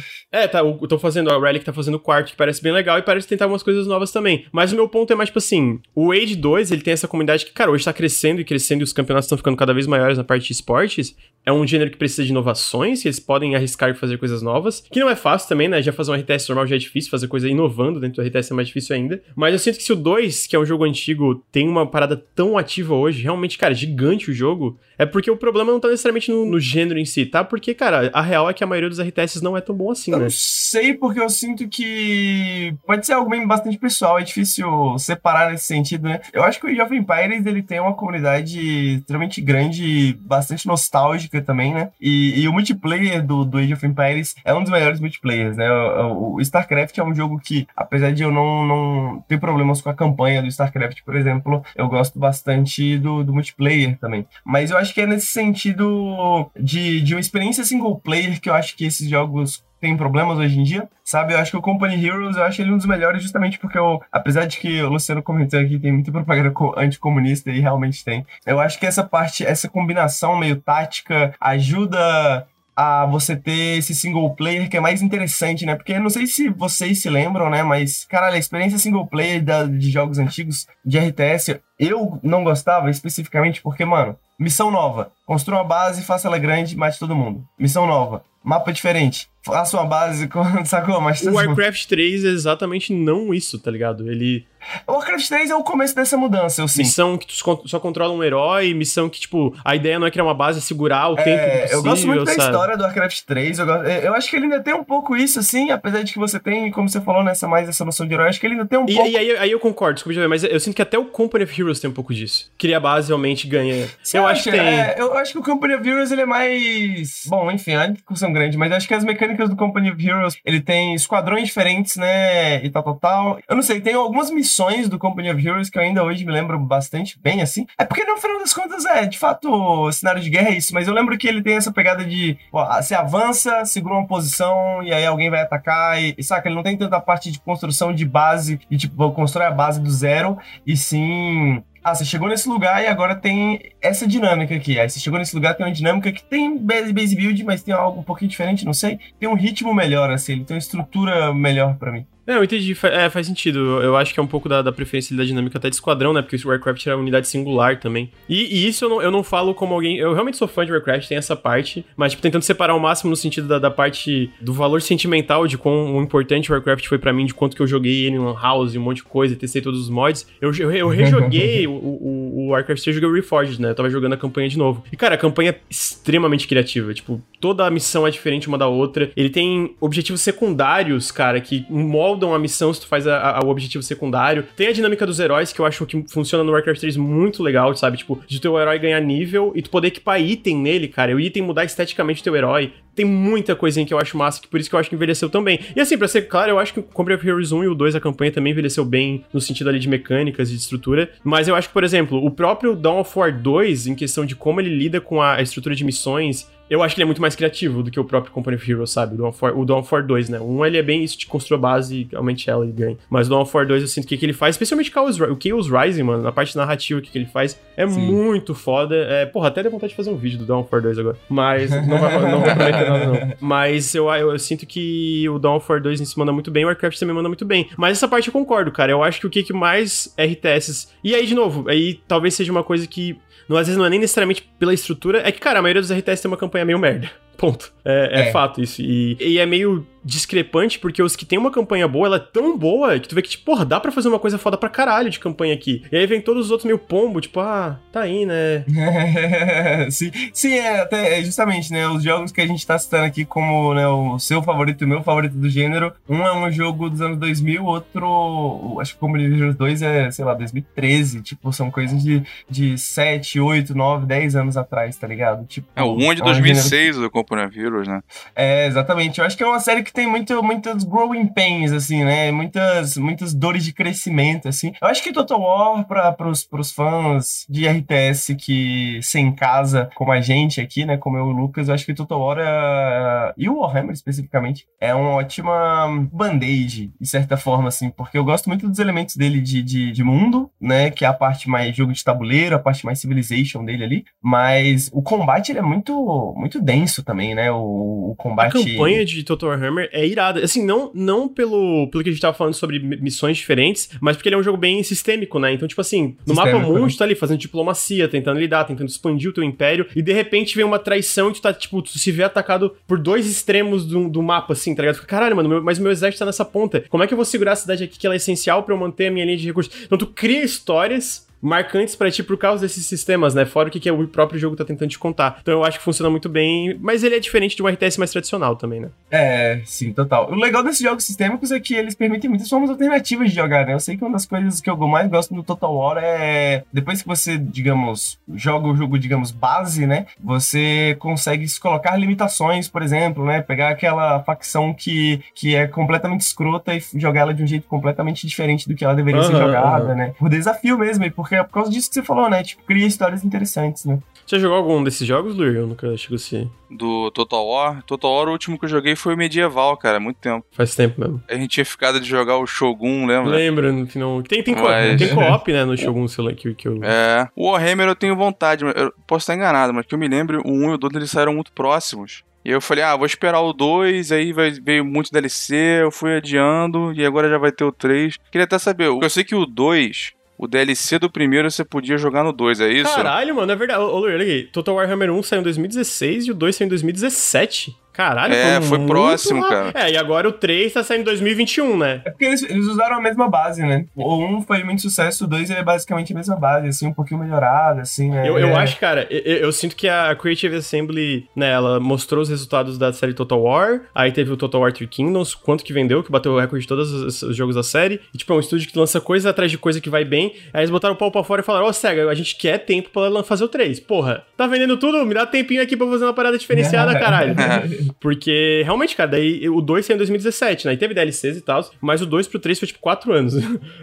Sabe, de um, um pro 2 foi um ano, e do 2 pro 3 foi tipo 4 anos de, de, de, espaço, tá ligado? Pô, realmente é muito mais, muito mais espaço ali de desenvolvimento. É isso. Eu acho que da parte do Total Warhammer é isso. Sai em 2021. Não tem data ainda, mas sai em 2021 o, o, o Total Warhammer. Cara, depois é uma notícia mais curta, que basicamente o Prince of Persia Sands of Time Remake foi adiado pra 2021. Na verdade, a data dele era pra 2000 de março de 2020. E aí teve um backlash, né? Não sei se foi especificamente por causa disso, mas teve um backlash. E eles adiaram. Aí eles adiaram para março de 2021. E aí depois, agora eles adiaram novamente, só que agora sem uma data de lançamento. Eles não têm nenhuma previsão para quando que vai sair o remake do Prince of Persia Sands of Time. Eu sinto que muitas dessas empresas que estão adiando esses jogos um pouquinho é por tudo que rolou com Cyberpunk, sabia? Ficou um certo medo de lançar jogos inacabados ou que a galera acha que tá, tipo, meio cru demais. Que bom. É, é, é uma coisa boa, né? Mas porque a gente teve esse adiamento, teve o adiamento do Halo Infinite, depois do Backlash, teve mais adiamentos aí de, de jogos que eu, eu, não vou lembrar. O, o Harry Potter foi adiado pra 2022, o jogo do Harry Potter, né? E teve outras coisas que eu sinto que foi um pouco. Um pouquinho veio de, de toda a polêmica, eu, eu acho, né? Eu posso estar falando merda, mas eu sinto que foi um pouquinho da polêmica em relação ao, ao redor de Cyberpunk. Mistura com o Covid, né? É, com o Covid também, com certeza. É, deixar claro que muito veio por causa do Covid, mas um pouco eu também sinto que foi por causa desse backlash, sabe? Não é como se a Ubisoft tivesse problema em lançar jogo inacabado, né? A gente sabe disso. Não sei o que as pessoas veem em Sands of Time. Acho um jogo nada demais. Sério, mano? Cês, eu acho um jogão, cara. Vocês são muito fã? Eu não sou fã que nem o Ricardo. O Ricardo acha incrível, assim, mas eu, mas eu gosto pra caralho. Eu acho que ele é bem legal. Eu acho que ele é bem legal, bem divertido. Bem... Eu gostava bastante também, mas joguei mais na época. É difícil dizer como é que. Eu não sei se jogaram mais recentemente. É, eu também joguei na época, também difícil dizer também se eu gostaria mais ou menos na, hoje em dia. Mas para mim é o, é o começo do fim. Prince of Persia era uma série. Era um, um jogo, talvez, né? Mas acho que tinha alguns Prince of Persia já na época. Que eu gostava demais do Super Nintendo, assim, tá ligado? achava incrível, né? Um plataforma cinematic. Porra, você tem, sei lá, 80 minutos, não lembro quanto tempo, uma hora para terminar o jogo.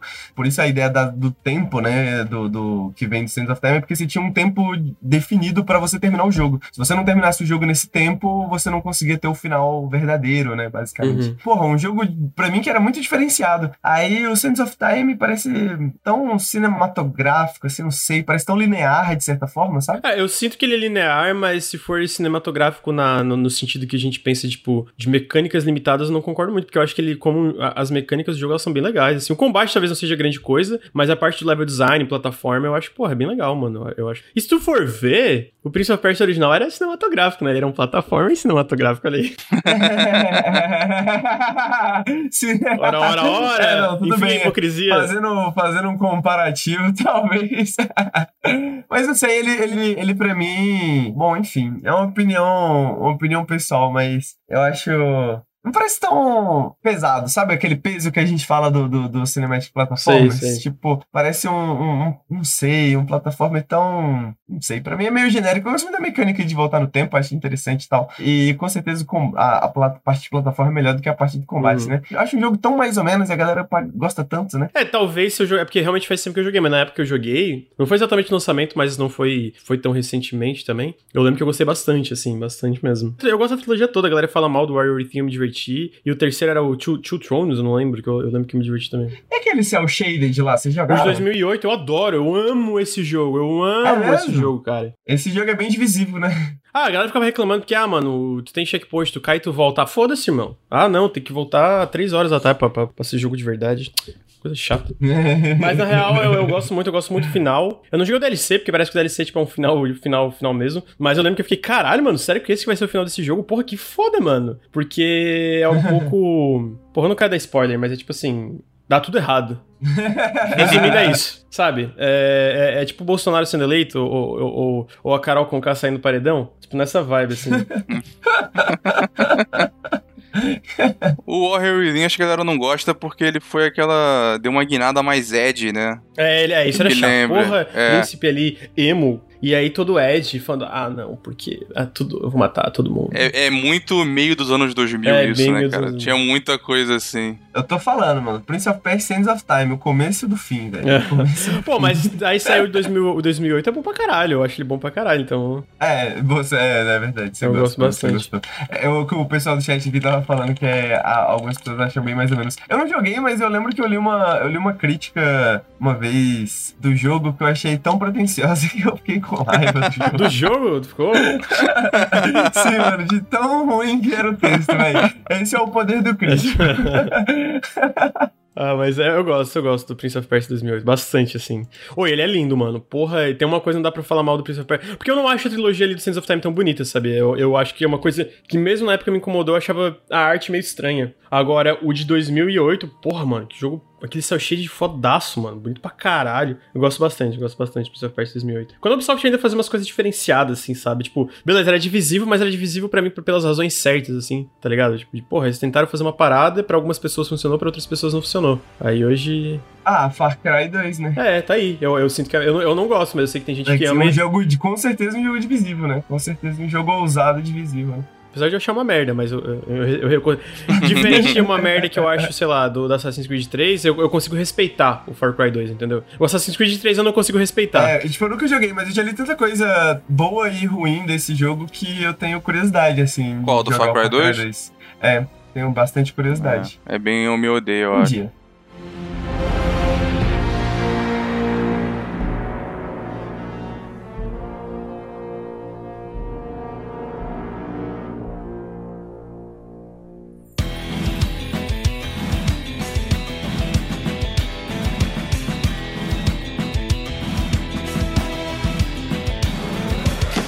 Vai entrar num.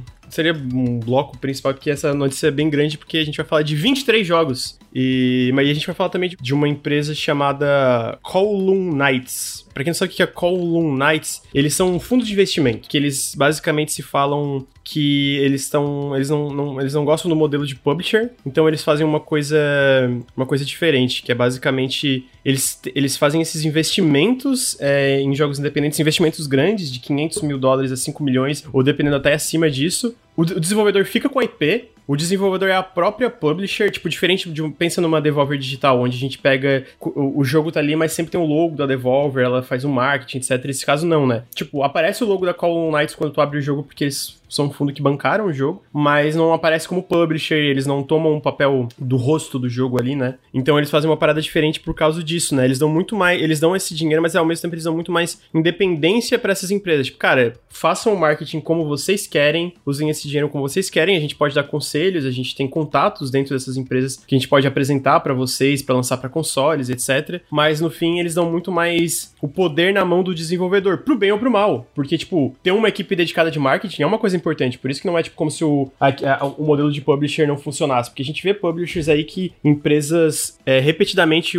vão com elas, tipo a própria Devolver é uma que tem várias empresas que publicaram vários jogos com a Devolver, eu sinto que existe uma razão ali, deve ter uma boa, boa relação de trabalho, a própria Annapurna Interactive, mas a Call Knights tem essa visão um pouco diferente da parada, né? Há alguns jogos que já foram financiados pela Call Knights, para talvez que daí vocês consigam visualizar melhor quem, tipo, como eles já estão há um tempo aí. O Spiritfarer foi financiado pela Call Knights. O Godfall foi financiado em parte, né? Em parte pela, é, pela, pela Call Knights, porque a, a Gearbox me financiou uma parte. Welcome to Hell, que foi financiado por eles. O Scorn, que tá para sair, não sei se vocês lembram do Scorn, que é aquele jogo meio, meio Geiger, a, a, a, parte visual, sabe? Tem até um janela indie dele. Foi financiado em parte pela Column Knights. Uh, o Starbase, que é um jogo da Frozen Byte, onde tem um MMO, tá numa estação espacial, onde é tudo voxel, destrutível, sabe? Tá, tá, foi financiado por eles, etc. Deixa eu ver se tem mais algum jogo. O 30XX, que tá para sair, que é aquele Mega Man, Mega Man-like, roguelike, sabe? O Glauber trabalhando nele também foi financiado em parte. Eles têm... Eles estão trabalhando bastante coisa.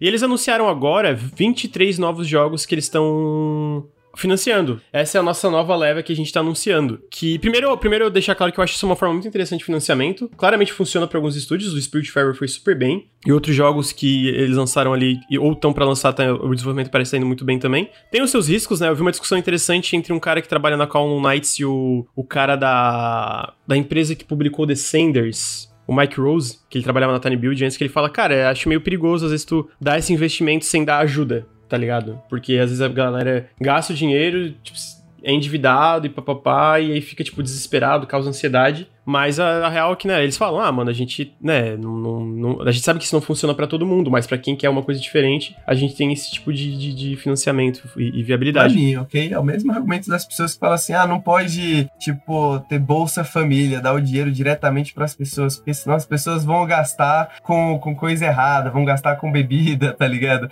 E é, é, é engraçado porque, de verdade, existem algumas pesquisas sobre, sobre isso e fala que, na verdade, de maneira geral, as pessoas lidam muito bem com, com dinheiro diretamente dado, né? As pessoas não têm a tendência a gastar errado ou coisa do tipo assim, né? Eu acho que, do ponto de vista psicológico, faz sentido. Não, é que eu sei que, por exemplo, o, o cara, ele, ele não veio de um lugar mal intencionado, tá ligado? É, é, a Tiny Build, inclusive, é uma empresa muito da hora. O que ele trabalha agora no More Robots, no More Robots, eles, cara, os desenvolvedores falam super bem, a, a porcentagem de lucro que vai para eles, a IP fica pros desenvolvedores. Tem realmente uma baita ajuda na parte de marketing, tanto que todos os jogos da, da No More Robots até agora foram lucrativos pros desenvolvedores e, tipo, sabe, deram uma segurança financeira para eles continuarem expandindo e fazendo mais coisas. Então, tipo, dá pra ver que ele não vem de um lugar mal intencionado. Ele faz uma pergunta que ele fica, pô, mano, a minha preocupação é mais, é mais realmente de, tipo, tu dar essa grana, ela dá essa grana enorme, exorbitante, eu pô, ele não consegue desenvolver o projeto, no, na parte de marketing fica na dúvida como é que ele vai vender esse projeto e causa mais um pouco mais de ansiedade. Porque, né, é, é, dependendo, pô, 5, 10 milhões de dólares é um número que. E fazer jogo, a gente sabe que 5 milhões de dólares, por incrível que pareça, não é muito dinheiro para fazer um jogo. Então eu, eu consigo é. entender de onde ele vem. Eu, tipo, considerando que eu acompanho o trabalho dele, eu sei que também que não foi mal intencionado. Mas ainda assim, né, tá funcionando para muita gente esse tipo de financiamento. Então é uma parada que não, não necessariamente funciona. Mas eu achei uma pergunta válida, né? Tipo, questão de como é que funcionava. Tipo, ah, vocês têm um time de marketing dedicado, como é que funciona isso? E aí tiveram uma conversa ali e tal. Eu achei legal que você vendo a equipe da Call Knights ali no site, assim, é por mais que seja um fundo, né? Você imagina logo aquela galera Faria Limer, né? Mas não é isso, né? São, é uma galera que veio do indie mesmo, é, é uma equipe diversa, parece ser meio que um,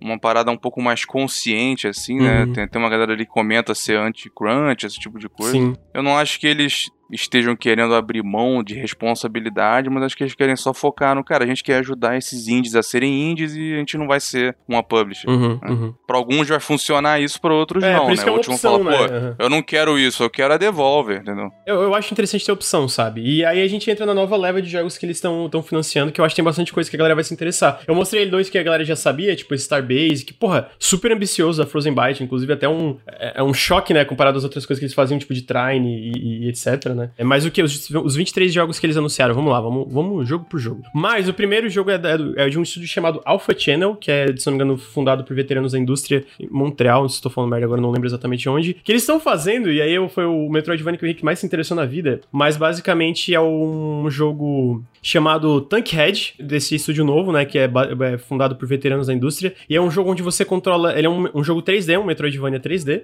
onde você controla um tanque de guerra que vai recebendo upgrades, melhorando e, e, enfim, enrolando essas coisas que você pode avançar e progredir na história. Conceito fantástico. Tem que ser um tanque americano que... pro Henrique.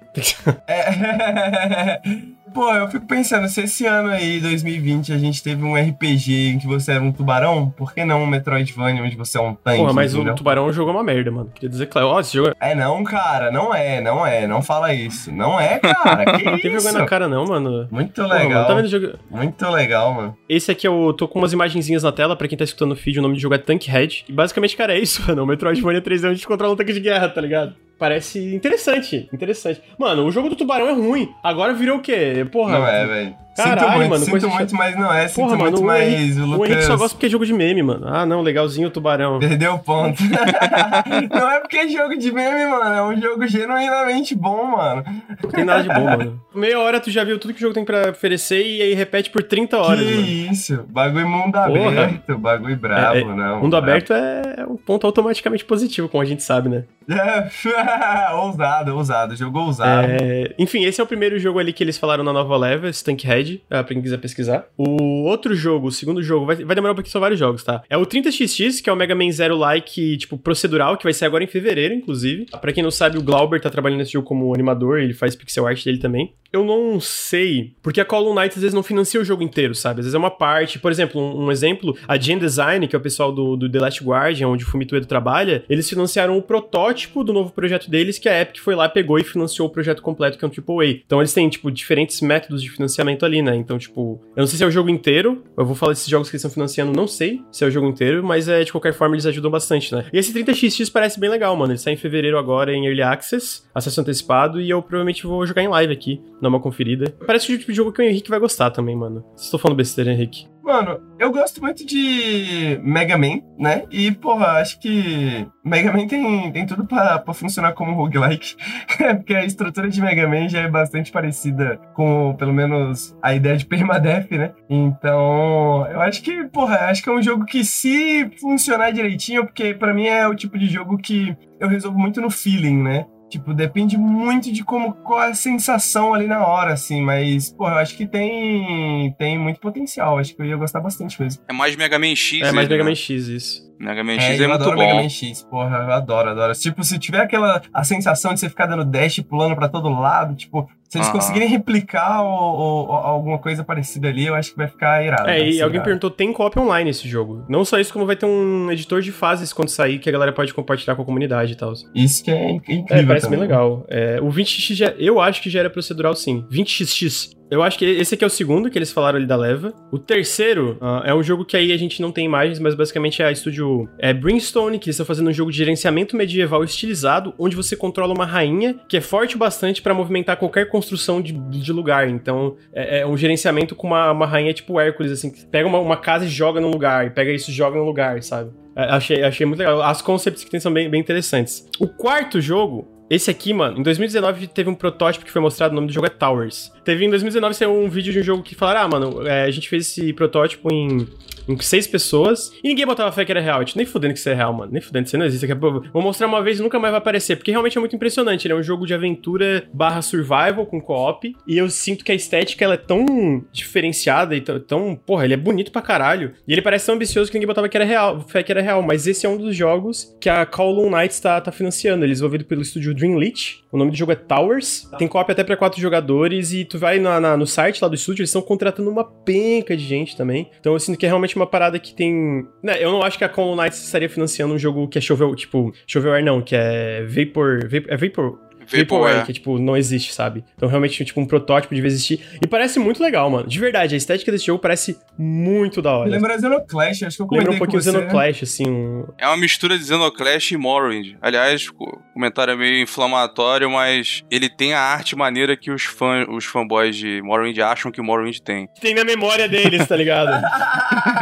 é. é a arte de Morrowind que você imagina quando você tá jogando Morrowind, tá é ligado? tipo isso, Mas cara, é muito do caralho. perfeita, parece muito uma, o, o superego de Morrowind, assim.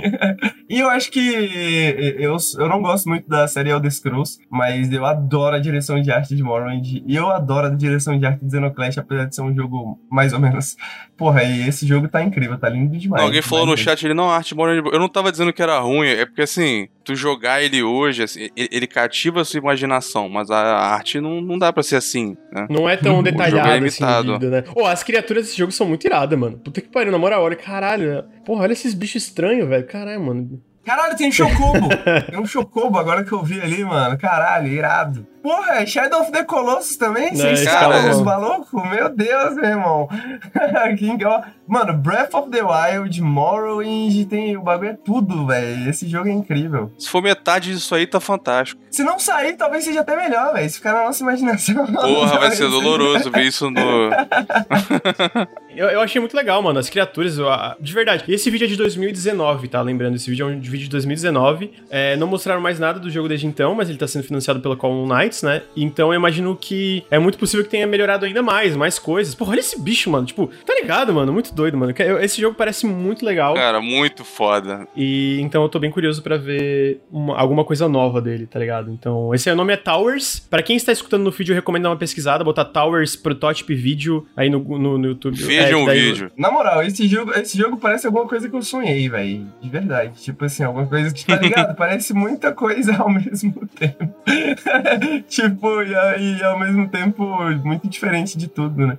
É, E quando saiu isso, tá ligado? Ah, o protótipo aí, pô, todo mundo, porra, que irado, mas quem tá fazendo isso, quando vai sair, o que que tá rolando? A galera fica meio, ah, isso não vai sair, é um tech demo. Tanto que agora que saiu esse press release, falando dele, lá da Call Knights, o Granja, ele falou, pô, lembra disso aqui? É real, vai sair, tá ligado? Já tava, já tava na cabeça que, ah, isso aí não, não vai, vai É, porque acontecer. eles falam no começo também, tipo, um protótipo feito por seis pessoas. Então tu vê, tipo, seis pessoas pra realizar um jogo desse escopo. Entendeu? Ia demorar, Porra, muito enfim, mas no fim acabou que vai sair mesmo. Tem muita gente perguntando no chat, gente, de consoles, de. Alguns jogos, por exemplo, o 30XX a gente sabe que vai sair inicialmente só pro Steam Early Access, eventualmente pode sair pros consoles. Mas a verdade é que a, maior, a maioria desses jogos, esse press release, não tem plataforma nada ainda, entendeu? Tipo, não tem, não tem nada sobre plataforma, porque são jogos que não tem uma data de lançamento fixa, um plano assim ainda, entendeu? Então, tipo, ah, vai sair pra Xbox One, Series X, não sei. Ah, vai sair quando? Não sei. Vai sair em Early Access, a gente não sabe isso ainda. Só que é um press release falando dos próximos jogos que eles estão financiando. Alguns jogos têm vídeo, nome, etc. Alguns jogos são só de estúdios. Então, tipo, mais pra frente fala, ó, tem estúdio que fez X e agora eles estão fazendo Y com a ajuda do financiamento da, da Call Lights, uns estúdios que vocês vão reconhecer aí também. Então, só pra deixar claro aí. Próximo jogo é um estúdio chamado Fireplace Games, que foi um estúdio é, fundado, na, se não me engano, na França. Eles estão desenvolvendo um jogo chamado. Eu não sei se o nome vai ser Engard, mas se, se baseia nesse protótipo do Engard, que é uma aventura com espadas, duelos, e eu botei presepadas aqui porque é aquela parada de Swashbuckling Adventure, sabe? Então, tipo, é aquela parada meio. O cara com meio mosqueteiro, assim. O vídeo do protótipo parece bem legal, é um protótipo estudantil, mas não sei se vai ser o mesmo nome, Engard, mas tipo, já, já vê que é uma parada é, bem feitinha, tá ligado? E aí, de novo, é um financiamento externo que deixa expolir ainda mais o projeto e tal. Eu sinto que não é uma temática que tem muito em jogos, né? Fato, Não tem, de fato, não tem. A, a gente teve. Acho que essa estética de, de aventura, né? Essa coisa bem, bem swashbuckling, né? Como você falou, de presepadas, acho que bem pouco, né? O, o- o único jogo que eu consigo lembrar nessa pegada mais vitoriana é Gridfall, que é bem mais sério, bem mais sério, né? Então. E bem mais colonizador, escroto. Ah, é verdade, isso também.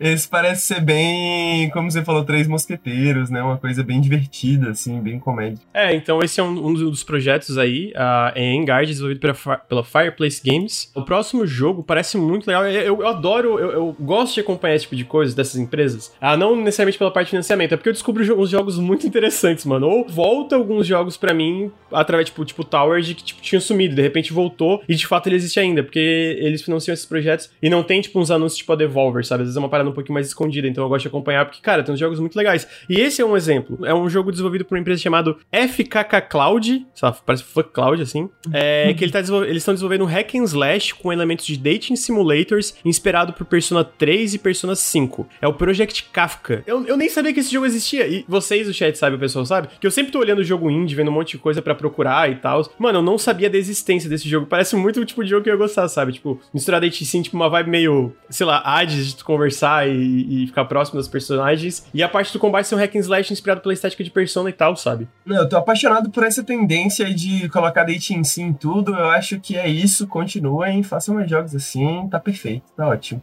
É, então esse é o Project Kafka, não tem muitos detalhes, mas tem, se você seguir o Twitter, eu vou até abrir o Twitter aqui da, da empresa, a, a empresa é F, FKK Cloud. Eu recomendo vocês dar uma, uma seguida aqui, ó, pra, pra PlayStation, Switch PC, já tá confirmado. Então tá aí, esse tem pra plataformas confirmadas e tal. O próximo jogo é aquele Starbase da Frozen Byte. Na verdade, esse Starbase, é, e aí isso também funciona nesse negócio de financiamento. Não precisa ser um jogo do zero. Às vezes é uma coisa que já foi financiada em partes. O próprio Scorn tinha sido financiado, publicado uma parte pela Humble Games. Ou a, a Microsoft ajudou com uma grana através do negócio de Game Pass, né? E esse jogo já tava sendo desenvolvido. É o Starbase da Frozen Byte, que é esse MMO onde você constrói uma base espacial, só que ele é, por, ele é feito em voxel. Então tudo que tu faz ele é tipo meio que destrutível. Ele é um jogo bem ambicioso, bem diferente do que a Frozen Byte faz, né? Eles são os criadores, pra quem não sabe, eles são desenvolvedores de Trine. Eu não sei se é o tipo de jogo que eu ia gostar, mas tem a cara de jogo que o Henrique ia gostar, mano. Fala, nossa, olha só, Com mano. Certeza.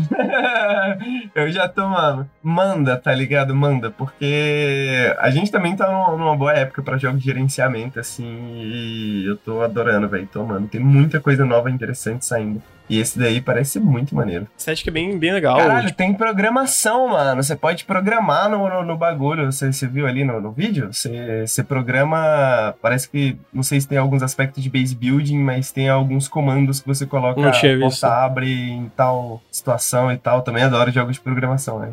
Que misturam isso. O Game todo jogo ruim que o Lucas ele fala, acho que o Henrique vai gostar. Eu não acho que esse jogo parece ruim, mano. Parece legal pra caralho. Eu só não sei se é o tipo de jogo que ia me prender, tá ligado? É porque eu sou assim, né? O, o Henrique sabe, vocês sabem. Eu reclamo, mas eu sempre dou chance pro jogo. Só ver o Grounded. Eu falei não, mal. Com certeza. Eu falei mal pré-lançamento. O Olija, eu falei mal também. Eu falei, cara, eu não gostei, achei a demo uma merda. E no fim, gostei é, pra caralho do Olija. E, e, tem outra. Se o Lucas fala que o jogo parece ruim, você pode ter certeza que o jogo vai ser bom, tá? Tá ligado? Então... cara, o Grounded, o melhor. Tu, acho que tu nem tava tanto, né? O CG tava mais desanimado. Eu lembro que vocês, vocês fizeram a live quando ele foi anunciado. Aí o jogo o, formiguinhas, formiguinhas. Aí o, o CG ficou, porra, Obsidian, vambora. Aí ele ficou olhando assim com a cara de bunda, terminando e falou, porra, não tá legal, né, gente? Formiguinhas é foda. Mano, a galera ficou decepcionada porque a galera é fanboy da Obsidian, velho. Na hora que eu vi o jogo, eu falei, mano, na hora que eu vi o Formiga Gigante, eu falei, mano, da hora, da hora o jogo, mano. Parece muito bom. E aí, tava certo, velho. Precisava o quê? De um segundo pra ver que o jogo era bom, velho. Ah, bem lembrado, Carranca, que eu falando aqui, ó. O Henrique curtiu o jogo de, de sucatear nave. Eu falei que parecia bom. E aí, Henrique? Cadê o. Enfim, a hipocrisia, né? Não, o Lucas às vezes acerta também. Né? Qual que é esse de sucatear a nave? É o Hard Space. Ah. Ah, Hard Ship. Não. Hard Space Ship Breaker. É um nome bem merda. Hard Space Ship Breaker. Se o Lucas fala que o jogo vai ser bom, o jogo pode ser bom. Se o Lucas fala que o jogo vai ser ruim, o jogo com certeza vai ser bom. Essa é a regra. É, então joga lá aquele Werewolf Apocalipse lá, parece uma merda aquilo lá. Vou jogar só pra falar que é bom. Pô, mas a, a gente falou desse Starbase desenvolvido pela Frozen, Frozen Byte, achei muito legal que tem essa parada destrutível, né? Tudo é destrutível e tu cria tuas naves. E achei legal que teve uma hora que, tipo, três, dois, três personagens pousaram em cima de uma nave em movimento, tipo, deram dois tiros no trinque dela e aí entraram, tipo, assaltaram a nave, tá ligado? Tipo, o cara botou assim, as mãos pra cima. Parece bem ambicioso, né? Vamos ver se eles vão conseguir realizar ambição, né? Porque realmente parece um jogo bem megalomaníaco. Nossa, parece assim. exatamente o tipo de coisa que eu gosto, velho, caralho. O próximo jogo do estúdio chamado The Gathering Tree e é chamado The First Man. E eles estão. Tá, ele tá lá no Steam, não tá em Early Access ainda nem nada. Ele é um 4x, assim, de, de estratégia. Eles estão financiando esse jogo. Esse aí eu acho que é do zero também. Ah, não tem data de lançamento, se não me engano, é tipo TBA, To Be Announced. Eu acho que vai sair talvez em Early Access, dá pra gente ver aqui no Steam. É, vai sair em acesso antecipado. Não, vai ser em 2021. E é isso, mano. Crie seu Adão e Eva, confronte outras raças por meio de guerra ou de diplomacia e guie os primeiros homens rumo à prosperidade. Cara, eu acho a estética desse jogo bem legal, de verdade. Então eu tô bem curioso para ver. Eu acho que é o tipo de jogo. Tem a carinha do tipo de jogo que pode explodir no Steam, tá ligado? Com certeza. Foda que 4x indie fica muito tempo, né, em Em desenvolvimento, tem, né? Fica muito. É, é, é, é muito como ele vai sair em acesso antecipado, né? Eu imagino que ele vai passar bastante tempo em desenvolvimento ainda também em acesso antecipado. O que, que um, um 4x em tempo real é? Por que, que tem um 4. Eu, eu tô meio confuso, tipo. 4x, ele. Você quer explicar, Luiz? O Luiz manja bem. Exploit, expand, exterminate. É, Explore, Expand, Exploit e Exterminate. É basicamente o, os quatro cavaleiros do apocalipse do capitalismo. Ah. É, é bem isso.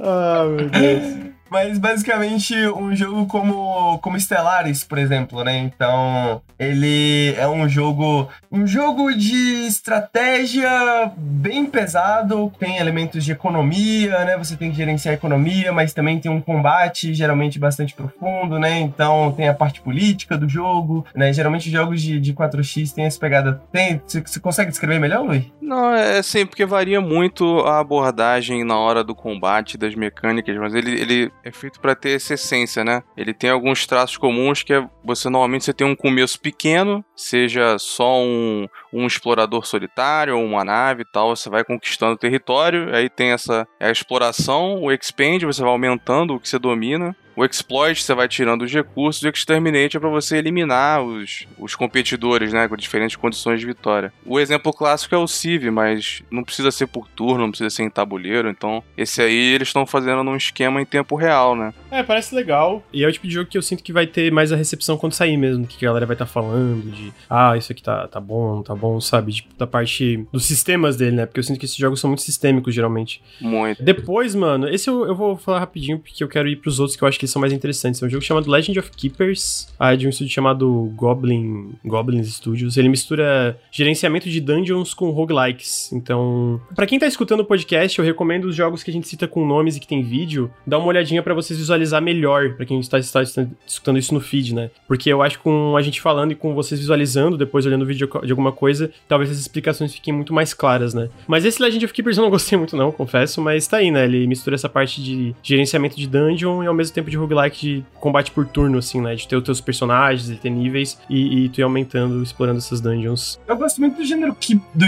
sei que dá pra chamar de gênero, né? Mas dessa coisa de Keeper, né? A, a coisa que vem do Dungeon Keeper. Tem vários vários jogos nesse sentido, assim. Eu adoro, adoro a ideia de você interagir não com os heróis, mas com os monstros e matar todos os heróis que Sim, uhum. é bem legal. É legal mesmo essa, essa, essa, parada. É interessante porque, tipo, é meio que virar o design, assim, né? Então você pensa muito, geralmente, em armadilhas, né? Você pensa muito em, tipo, quais monstros você vai usar, tipo, como que você vai deixar um boss interessante, assim, é legal. Oh, o Loop Hero é meio isso, né? De, tipo, não, não de, de fazer... Fato. Mas, tipo, porque tu ainda, tu ainda é o herói, no sentido que teu objetivo ainda é vencer aquilo ali. Mas de tu gerenciar a dungeon, né? Os obstáculos. Fica até a questão de que se, se, você, se você é o herói, né? Ah, é, porque verdade. o herói, ele meio que. Ele age sozinho, né? Você meio que é o terreno, né? Você é meio que. Uhum. Justamente essa, essa pessoa, assim, que define como que o herói vai. Que mundo que o herói vai ter, né? Basicamente, assim. Você é meio que o, de, o, o Dungeon Master, assim, da, da parada, né? Eu acho que tem, é verdade, bastante semelhança com o, Dungeon, o, o, com o Loop Hero. Tem um, um jogo chamado Keeper RL, que é o vem dessa ideia de você transformar o, um, o Dungeon Keeper, que é um jogo de gerenciamento clássico, né, para quem não conhece do PC, transformar o Dungeon Keeper num roguelike, lembra um pouco da Fortress, mas uh, que você tem que construir base e tal, e é bem legal, tem uma versão no Steam bem bonita, para quem acha os gráficos da Fortress feio, ele é bem bonito, ele é bem bem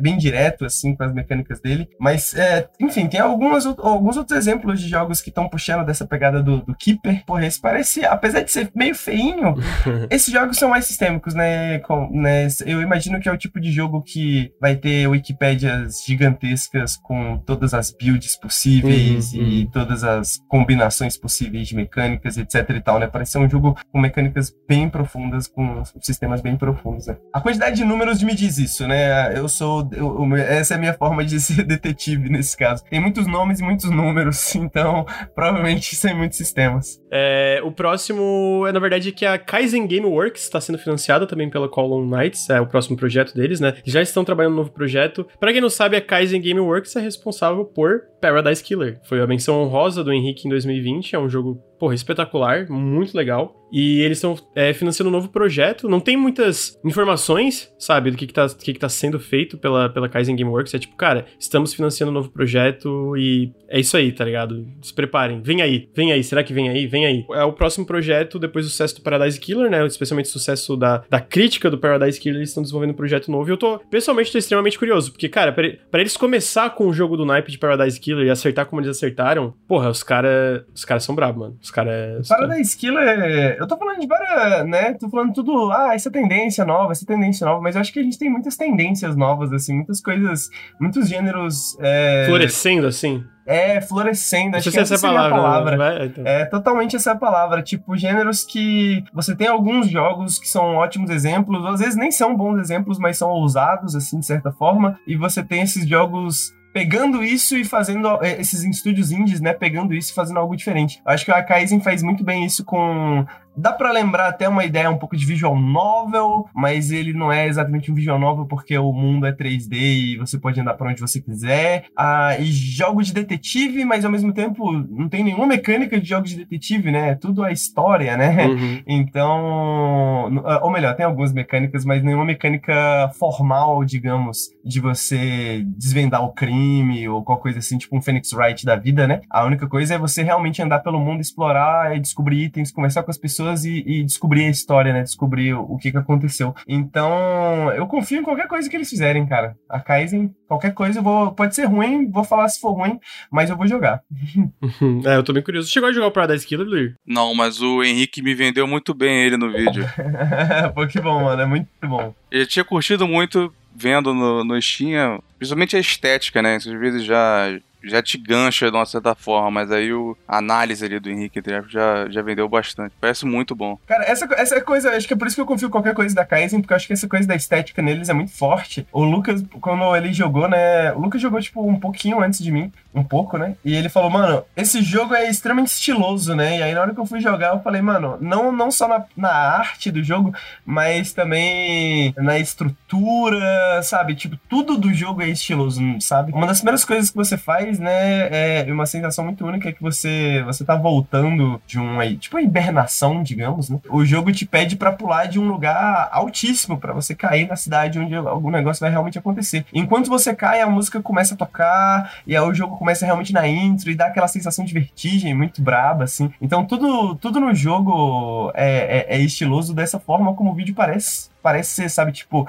andar no mundo é estiloso porque a música é estilosa, sabe? Tudo, todas as sensações do jogo são essas, assim.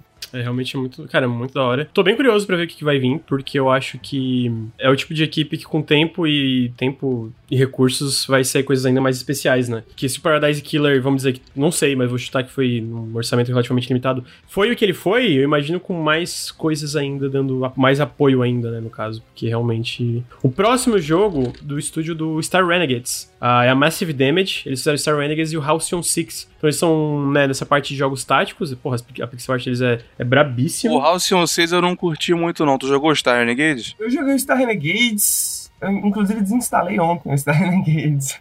Não gostou? É. Eu. Ai, cara, como dizer assim? Eu, eu, sinto que. Não te prendeu? Não me prendeu, não me prendeu. Tipo, ele tem um combate extremamente interessante. Eu sinto que ele, que ele é meio um, um homage, digamos assim, um, aos RPG japoneses, né? Eu acho que Basicamente, se eu fosse definir ele, é, você pega um RPG japonês que não existe, mas que você imagina que existia, né? Igual o Luiz falou do Morrowind. Você imagina que existia, assim, questão de combates complexos. RPGs uhum. japoneses costumam ter um combate mais, mais repetitivo, eu acho, de certa forma, né? Esse é um jogo focado completamente no combate, né? O combate dele é extremamente complexo, ele tem muitas possibilidades. Ele se mexe com o tempo, basicamente, né? Você dá um ataque, por exemplo, que dá stagger, né? Basicamente nos inimigos e ele eles atacam um pouco mais atrasado, né, no, no, no, tempo. Então você vai controlando a ordem que os seus inimigos atacam, a ordem que suas unidades atacam e tal, tal, tal, pra você não, não, não cair. Só que ao mesmo tempo a estrutura dele é de um roguelike. Ele tem toda essa coisa de você caminhar, pegar itens novos, uh, os personagens se conhecerem, etc. Eu acho que o combate é muito bom, mas a estrutura não me prendeu, sabe? Tipo, Entendi. não é um mundo que eu quero ficar explorando, porque ele parece sempre. Ele é basicamente só uma sequência de combates, né? Uma sequência de combates, combates combates, combates, combates. Não, não me prendeu nesse sentido, mas o combate tem umas, tem umas ideias de combate tão interessantes que eu queria, não sei, queria que fosse outro jogo. Ah. É, isso é um, é um sinal de melhoria, eu acho, até porque o, o meu problema com o House 6 foi justamente o combate. E eu achei fraquinho. E ele, ele tinha. Ele meio que se pintava como também não dá pra criticar tanto, porque eu fui com a expectativa errada, achei que ele fosse mais estilo FTL, e é um combate diferente, menos interessante para mim, pelo menos. Mas tava falando de combate, né, do JRPGs, é uma pena que eles realmente ficaram, isso que você falou, de muito, muita repetição, mais ou menos a mesma coisa, porque antigamente eles experimentavam muito, cara, com os combates. Um que eu tava falando com o Grande esses dias, não sei se você jogou, o The Last Remnant, já jogou? Ah, não, não queria jogar. Cara, queria esse tem umas jogar. ideias muito legais no combate. É uma pena que a, a Square tirou ele do, do Steam, porque botou o remaster no PS4, mas ele tem muitas ideias legais, cara. Outro gênero que a gente. A gente falou do RTS, né? Outro gênero que pra mim tá passando por dores de crescimento é o RPG japonês. Eu acho que o RPG japonês é, tem um. O, Final Fantasy VII Remake acho que é um bom, um bom caminho, né? Mas eu, eu, eu, mas eu acho que ele cada vez mais se aproxima mais do, do, do, jogo de ação. Acho que o Final Fantasy VII Remake, pelo menos, ele vai bastante nessa direção, um pouco assim, né? Ah, eu sinto falta de, de desses sistemas complexos por serem complexos, sabe? Tipo, totalmente maximalistas. E, e, e, uma coisa que eu escuto bastante do Last Remnant é isso, né? Essa coisa bem maximalista dele, assim. Eu não vejo como um problema, sabe? Às vezes você interagir com um sistema que parece muito maior do que você, de certa forma, assim. Porque é essa uhum. sensação que, sei lá, Final Fantasy. 12. Final Fantasy. É, Final Fantasy 12, exatamente. Que para mim é um dos melhores combates do Final Fantasy. Que, porra, você começa a jogar e você tem aquela quantidade escaralhada de habilidades. E às vezes, mano, sei lá, pode até ser repetitivo, eu nem sei se é, porque eu não sei qual é o meta de Final Fantasy, porque não interessa, sabe? O negócio é você ter esse, você ter essa, esse maximalismo, assim, esse exagero de coisas que você tem, sabe? É, o meta nele era você programar mesmo, né? Se você olhar um detonado, eu acho sem graça nele, porque o legal é você aprender a programar os seus personagens, né? Porque você tá fazendo isso efetivamente, né? Você tá programando e aí você bota condições, né? Com a vida tal, tu faz isso, o inimigo tal, você faz aquilo. E como você vai dominando isso, é uma jornada legal. E é um negócio exagerado, né? Infinitas opções de melhoria do personagem e tudo. Essa parte da programação é uma das partes que eu acho mais interessantes, porque eu acho que é uma das partes mais criativas do negócio, né? O, o eu esqueci que é o nome, mas o, o designer do Final Fantasy XII, do combate do Final Fantasy XII, era um, um, um designer bem específico, né? As ideias que ele tinha pro Final Fantasy XII eu acho que são extremamente, extremamente interessantes. Eu não, não tenho problema com a questão da, da repetitividade, assim, né? Eu gosto bastante, sei lá, Dragon Quest, por exemplo, mas eu sinto falta do, do que o Luiz falou, né? Dessa, dessa inventividade no combate. Não é nem uma fórmula perfeita de combate, mas de jogar vários RPG japoneses e cada um tem um combate completamente diferente um do outro, assim, sabe? É, isso eu sinto falta bastante. É, citaram ali no chat, né? O Dragon Age Origins é um que explorou isso, né? Ficou bem legal até. Mas depois também largaram de mão, quase ninguém faz é, isso. Comentaram Vagrant Story, Legend of Legaia, né? Eu posso estar enganado, mas se eu não me engano, o designer do Final Fantasy XII, do combate Final Fantasy XII, é o designer do, do, do Vagrant Story. Eu tô falando merda? Alguém tem essa informação? Sei não. Talvez alguém do chat saiba, mas se eu não me engano é isso. O cara do Vagrant Story, ele, ele, ele eventualmente fez o, o, o Final Fantasy XII e ele é, tem justamente essa trajetória. Ah, o Caio Cthulhu falou sim, é o mesmo mesmo. Exatamente, ele tem essa trajetória muito interessante na, na, na Square. Se você não jogou Vagrant Story, mano, por favor, jogue. Ainda hoje é um dos melhores jogos que eu já joguei, sacou? Tipo, é um jogo que não está velho, é uma excelente história, muito bem contada, arte, direção de arte foda, combate foda. Tem nada de errado esse jogo, irmão. É o Matsuno? É, se eu não me engano é o Matsuno. É, se eu não me engano é o Yasumi Matsuno, né? Acho que é isso, porque estavam elogiando também o conteúdo que ele fez de Final Fantasy XIV, eu acho. Acho que é o mesmo cara, né? Pera. Caralho, são muitos nomes japoneses, né, velho? são muitos nomes japoneses. O Matsuno, se eu não me engano, é o do Tactics Ogre, né? Ele tá envolvido no Final Fantasy XII como projetista, é isso mesmo. É isso mesmo. Então é ele mesmo, é o Matsuno. É, o, o KT Antigo falou que o Matsuno foi o criador do lore. É ah, isso que eu não tá. tenho certeza. Se, é. quem, quem que tava responsável pelo combate. Porque o, o a equipe da, da, da, do, do Final Fantasy XII é, é uma puta equipe, né? Só tem gênio, né? Então vale a pena pesquisar assim, a, a, história da Square pra você não falar merda nos podcasts que nem eu, entendeu? então. Alguém no chat ali, o o KT Antifa corrigiu o nome, era o Hiroyuki Ito. Fez o combate do Final Fantasy Tactics, Chrono Trigger, Vagrant Story e Final Fantasy XII. Que currículo, hein? Que currículo, mano. Pra você ter noção, o cara inventou o sistema, o Active Battle System, né? É, eu não, eu não, eu não manjo porque eu, eu não sou o cara mais experiente da, com Final Fantasy, então eu fico só ouvindo, tipo, ah, o, o, o Matsuno, é isso aí que eu fico, não sei de nada não, man. Mas eu quero jogar muito Vagrant Story, sabia? O Vagrant Story parece muito incrível. Cara, Vagrant Story, tá aí, Lucas. Série de jogos retrô, é porque tá todo mundo brigando pelo Vagrant Story, né? Eu acho que... É, o Mano, é engraçado. Há um ano atrás, alguém falou, vou jogar Vagrant Story. Acho que foi o Bruno. Aí o Lucas falou, não, eu que vou jogar. Aí eu falei, não, eu que vou jogar. Aí, mano, nessa briga ninguém jogou até Ninguém agora. jogou. Eu tava jogando Suicoden também. Tá aí, tem um combate que eu, eu gostava do, do combate do Suicoden também. Mas, ou, vamos pro próximo jogo aí.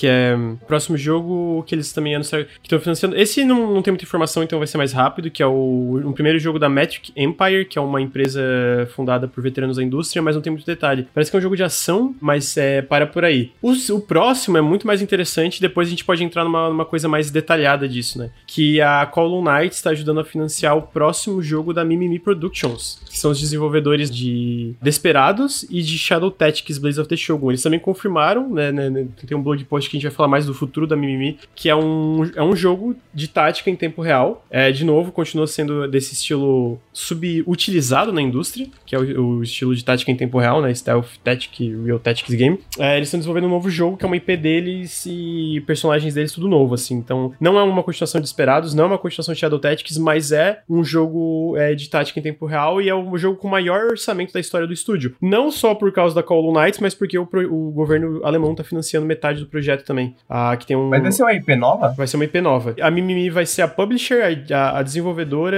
o marketing, tudo eles que vão fazer, né, nesse jogo novo. Então, tipo, Call of Knights vai ajudar mais de novo. É aquele negócio que eu falei que é um pouco diferente a relação da Call of Knights com o pessoal. Depois a gente vai entrar nisso, mas tá, pra falar mais dos detalhes do projeto. Mas é muito legal a parte, especialmente de como tá funcionando o, o financiamento do governo alemão. Se o jogo é, o budget do jogo é tipo de 5 a 10 milhões de euros, é uma parada assim, depois eu vou olhar certinho, eles cobrem 50% dos custos e tu não precisa pagar de volta. Tu não precisa lucrar e, tipo, ter um retorno nisso, porque eles querem incentivar a cena de desenvolvimento de jogos alemão, né? Então, achei muito foda. E eles falaram, cara, acima de 40 milhões de euros eles, eles vão caso a caso de como vai funcionar, porque, né, é dinheiro pra caralho e aí eles têm que ver a relevância cultural, etc, etc, etc, né? Inveja. Mas é, um, é, um- é uns orçamentos bem grandes, mano. De 15 milhões de euros é tipo 25% dos custos eles bancam tudo. Então, as paradas muito, muito boas, assim, pro, pro, pra cena. Mas eu tô muito curioso, né? Tipo, eu não joguei o Desperados 3 ainda, só um pouco. Mas Shadow Tactics é do caralho. E, pô, eu fico muito feliz que eles estão conseguindo. Chegaram no nível que eles estão conseguindo ser a publisher e desenvolvedora do próprio projeto, sabe? Não depender de nenhuma publisher nem nada. Eu tô jogando Desperados agora, inclusive, e puta merda, é muito bom. É muito Shadow. Tactics tu jogou? O Shadow Tactics eu joguei inteiro e é maravilhoso Cara, também. Maravilhoso. Até agora eu acho que eu prefiro o Shadow Tactics, mas talvez seja para outro dia. As mudanças do, do, do, do Desperados, as novidades, né, digamos, de Desperados em relação ao Shadow Tactics não são, até agora, não são tão relevantes. O jogo é basicamente a mesma base ainda, sabe? A, a mesma base de jogo. Eu tô curioso, porque eu acho que até a ideia do, do Desperados pode é, é, eu não sei, eu acho que a franquia perdeu um pouco do, do, do- do sabor pra mim, do Desperados, né? Eu joguei Desperados na época também. Ok, faroeste, né? Aquela coisa legal e tal. Mas eu queria, eu quero, quero, queria muito ver o que, que eles vão fazer, se alguma coisa nesse estilo com IP própria, né? Porque eu acho que é um gênero que tem tantas possibilidades não exploradas, assim, e ninguém melhor pra, do que a Mimimi, né, velho? Por fazer, é verdade. Concordo. Eles falaram se tem al- alguma coisa do cenário, se vai Hum, ser fantasia, sci-fi, alguma coisa assim. Essa parte é segredo. Eles só falaram que é uma nova IP, novos personagens e novo mundo. Mas não falaram se é tipo, sei lá, cyberpunk, fantasia ou qualquer coisa que seja. Eles não, eles não detalharam, né? Tem também o novo projeto da Night School Studios. Pra quem não sabe, eles fizeram Oxenfree e After Party. A, a Kowloon tá financiando esse novo projeto deles. Cara, eu gosto muito de Oxenfree. O After Party eu acho que tem mais problemas, apesar de eu achar bem legal também. Mas especialmente o, o, o Oxenfree é, cara, é incrível. É um baita jogaço, eu recomendo demais. E eles são nisso, né? esse- Esses jogos mais focados em narrativa, etc. Mas eu sinto que tudo que ele- to- todas essas narrativas e mundos que eles pegam, eles interpretam de uma forma bem legal. Então eu tô muito curioso. Eu acho que os caras são bons, tá ligado? São O bons. texto é muito bom. O Sim. texto é muito engraçado, assim, no momento a momento. Você, tipo, é um dos poucos jogos de. Nessa pegada de adventure antigo, né? Talvez. É mais recente, assim. o- Tanto o Oxenfree quanto o After Party. Porra, eu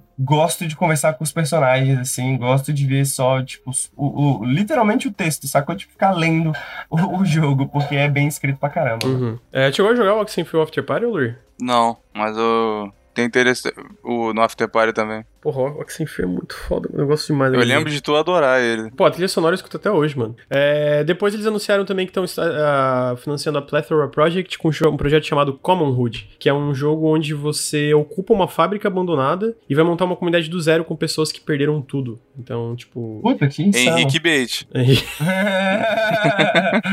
muito bom, muito legal. Parece bem legal. É tipo, ele é meio simulador, mas parece um simulador, eles, eles chamam tipo de um, um jogo de gerenciamento emotivo tranquilo. Então tem isso, sabe? Tipo, de ocupar uma fábrica abandonada e tal, tal, tal. Não tem muitos detalhes, o último trailer foi dois, dois anos atrás, mas ele ainda tá sendo desenvolvido claramente, né? Porque a Column tá financiando e tal. O que eu quero falar um pouquinho, o Sea of Stars, pra quem não sabe, é o jogo novo do pessoal do The Messenger, e ele teve um financiamento coletivo de sucesso enorme. Ele é um, um JRPG tradicional inspirado por Super Mario RPG, Chrono Trigger, e tem outro jogo que eles, eles citam. Muito lindo esse jogo, muito lindo. E o The Messenger já é muito bom também. E aí eles são, eles basicamente conseguiram uma puta grana no Kickstarter, mas a Column Knight está vindo com mais grana para eles poderem tipo, realizar a ambição total do projeto. Agora eles são uma equipe de 23 pessoas, pessoas fixas, né, full time. Eles vão conseguir realizar todos os planos que eles tinham para o jogo, né? Tudo da parte do combate, da parte de exploração, da parte de, de, atividades mais mundanas, tipo pesca, etc. Eles vão conseguir realizar tudo porque eles conseguiram contratar mais gente para ficar full time no projeto, né? Pode não parecer, mas 23 pessoas trabalhando, sei lá, 3, 4 anos num jogo full time, cara, é caro pra caralho.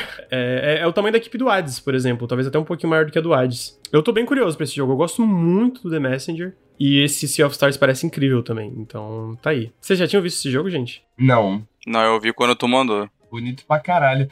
É, é um pixel art bem sei lá, Super Nintendo, só que mais. Secret of mais... Mana, né? É, exatamente, meio Secret of Mana. Assim, Eu acho que eles citam o Secret 2020. of Mana como inspiração também, inclusive. Ah, com certeza foi inspirado. É, ele é bem, bem, bem parecido com o Secret of Mana mesmo. Então, tipo assim, eu acho que vai ser muito bom, mano. Eles falam que vai sair lá pra 2022, então, tipo, eles estão sendo realistas na data de lançamento, tá ligado? Mas eu, eu boto muita fé porque eu gosto muito do The Messenger e tudo que eles mostraram desse Sea of Stars parece do caralho. Já tem uma demo de uma hora e meia do jogo também, que se veio no Kickstarter, né? Que é, um, é uma demo do, da, que vai necessariamente representar o jogo completo em questão de narrativa, mas já tem muitas das mecânicas ali, né? Sistemas, etc. Já estão funcionando, então acho que tem bastante potencial. É, o combate parece bem Chrono Trigger. Uhum, uhum. Então, pra, finalizar os próximos jogos, eu vou citar rapidamente aqui. Também tô financiando um novo jogo do, da Rogue Snail, que é um time brasileiro, o pessoal que fez o Chroma Squad e o Relic Hunters. Fizeram os Pen and Paper também, né? O Knights e o Galaxy.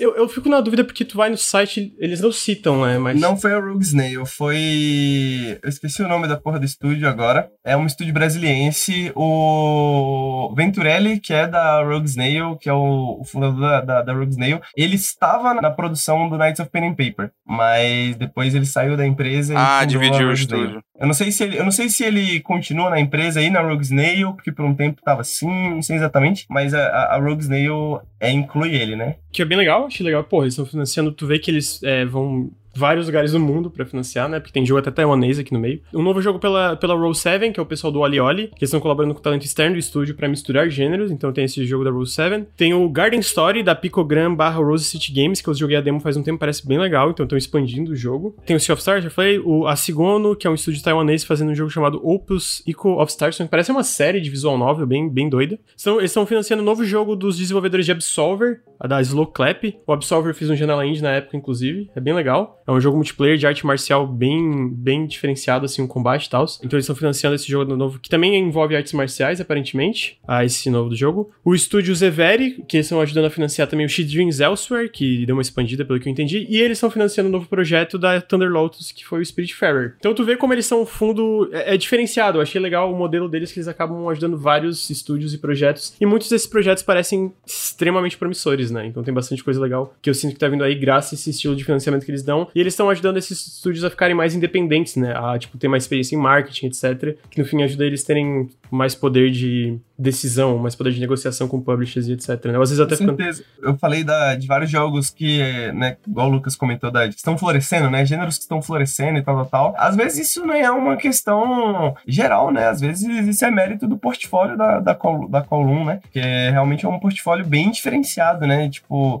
não tem... Dos jogos que a gente comentou aqui, todos os jogos são jogos que são um pouquinho diferentes de alguma forma, assim, né? Alguma coisa que, que a gente não vê tanto, mas que a gente queria ver mais de alguma forma, sabe? Uhum, uhum. Por exemplo, Absolver, né? Como você falou. É, eu sinto que ele merecia mais reconhecimento. É interessante, eu, eu gosto porque realmente dá mais, dá, dá mais destaque pro nome do estúdio versus. E assim, para deixar claro, eu não acho nem a culpa da Devolver às vezes ela ser associada, porque eu sinto que eles dão bastante destaque pros desenvolvedores e dá pra ver que eles dão suporte, porque, né, vários desenvolvedores trabalham repetidamente com eles. Então, tipo, dá pra ver que tem, tem uma estrutura ali. E isso não só Devolver, a Annapurna também, tu vê vários estúdios trabalhando repetidamente com eles, outros estúdios como a Raw Fury, a Humble Games, etc. Mas eu sinto que também esse lance da, da Column é bem, cara, dá uma independência maior pros estúdios, que eu acho que é uma, um, um approach interessante, entendeu? Pra esse lance de financiamento, assim. Então, uma coisa que, que eu quero ver. E, porra, tem bastante coisa promissora aí no meio, mano. Puta que pariu. O Chidrins Elcio já tá sem data ainda? Tá sem data ainda. Eu sinto que com aquele financiamento do Game Pass e esse da Call, o jogo uma, deve ter dado uma expandida, alguma coisa e... Enfim, tô bem curioso, porque eu gostei bastante da demo do Chidrins Elsewhere. Não, esse vai ser muito bom. Cara, essa é foda. Essa parte tomou boa parte do podcast. A gente tem aqui, ó, alguns... A, a notícia que eu trouxe. O futuro da Mimimi tem um bloco bem grandinho sobre to, tudo que a Mimimi... Como é que tá financiando esse novo... A parte do, do governo, como, tipo, eles quase faliram, como só 15 pessoas trabalharam em Shadow Tactics. Isso é insano, mano. Como é que só 15 pessoas fizeram aquele jogo tão É cheio bizarro. de coisa, tá ligado? Como vai ser a maior produção deles. Tem uma parte do futuro do Sea of Stars que eu já falei, na verdade, não precisa. Tem aqui que o Minute of Islands recebeu data de lançamento, 18 de março, pra todas as plataformas. Loop Hero, o jogo favorito do Henrique, sai dia 4 de março pra PC. Quem quiser baixar a demo agora, o progresso carrega pro jogo full. Parece muito legal, joguem. Eu vou passar por cima aqui o que que falou, achei legal de falar. O, o, o- teve uma novidade do Factório, ele vendeu 2,5 milhões de cópias e os desenvolvedores estão trabalhando numa expansão nova, uma grande expansão, em vez de uma continuação, porque eles não querem substituir toda a tecnologia, então eles estão expandindo o jogo versus fazer uma parada totalmente nova. E eu acho que a gente pode falar por cima e xingar aqui é, como a Warner Bros. finalmente conseguiu patentear o sistema. O,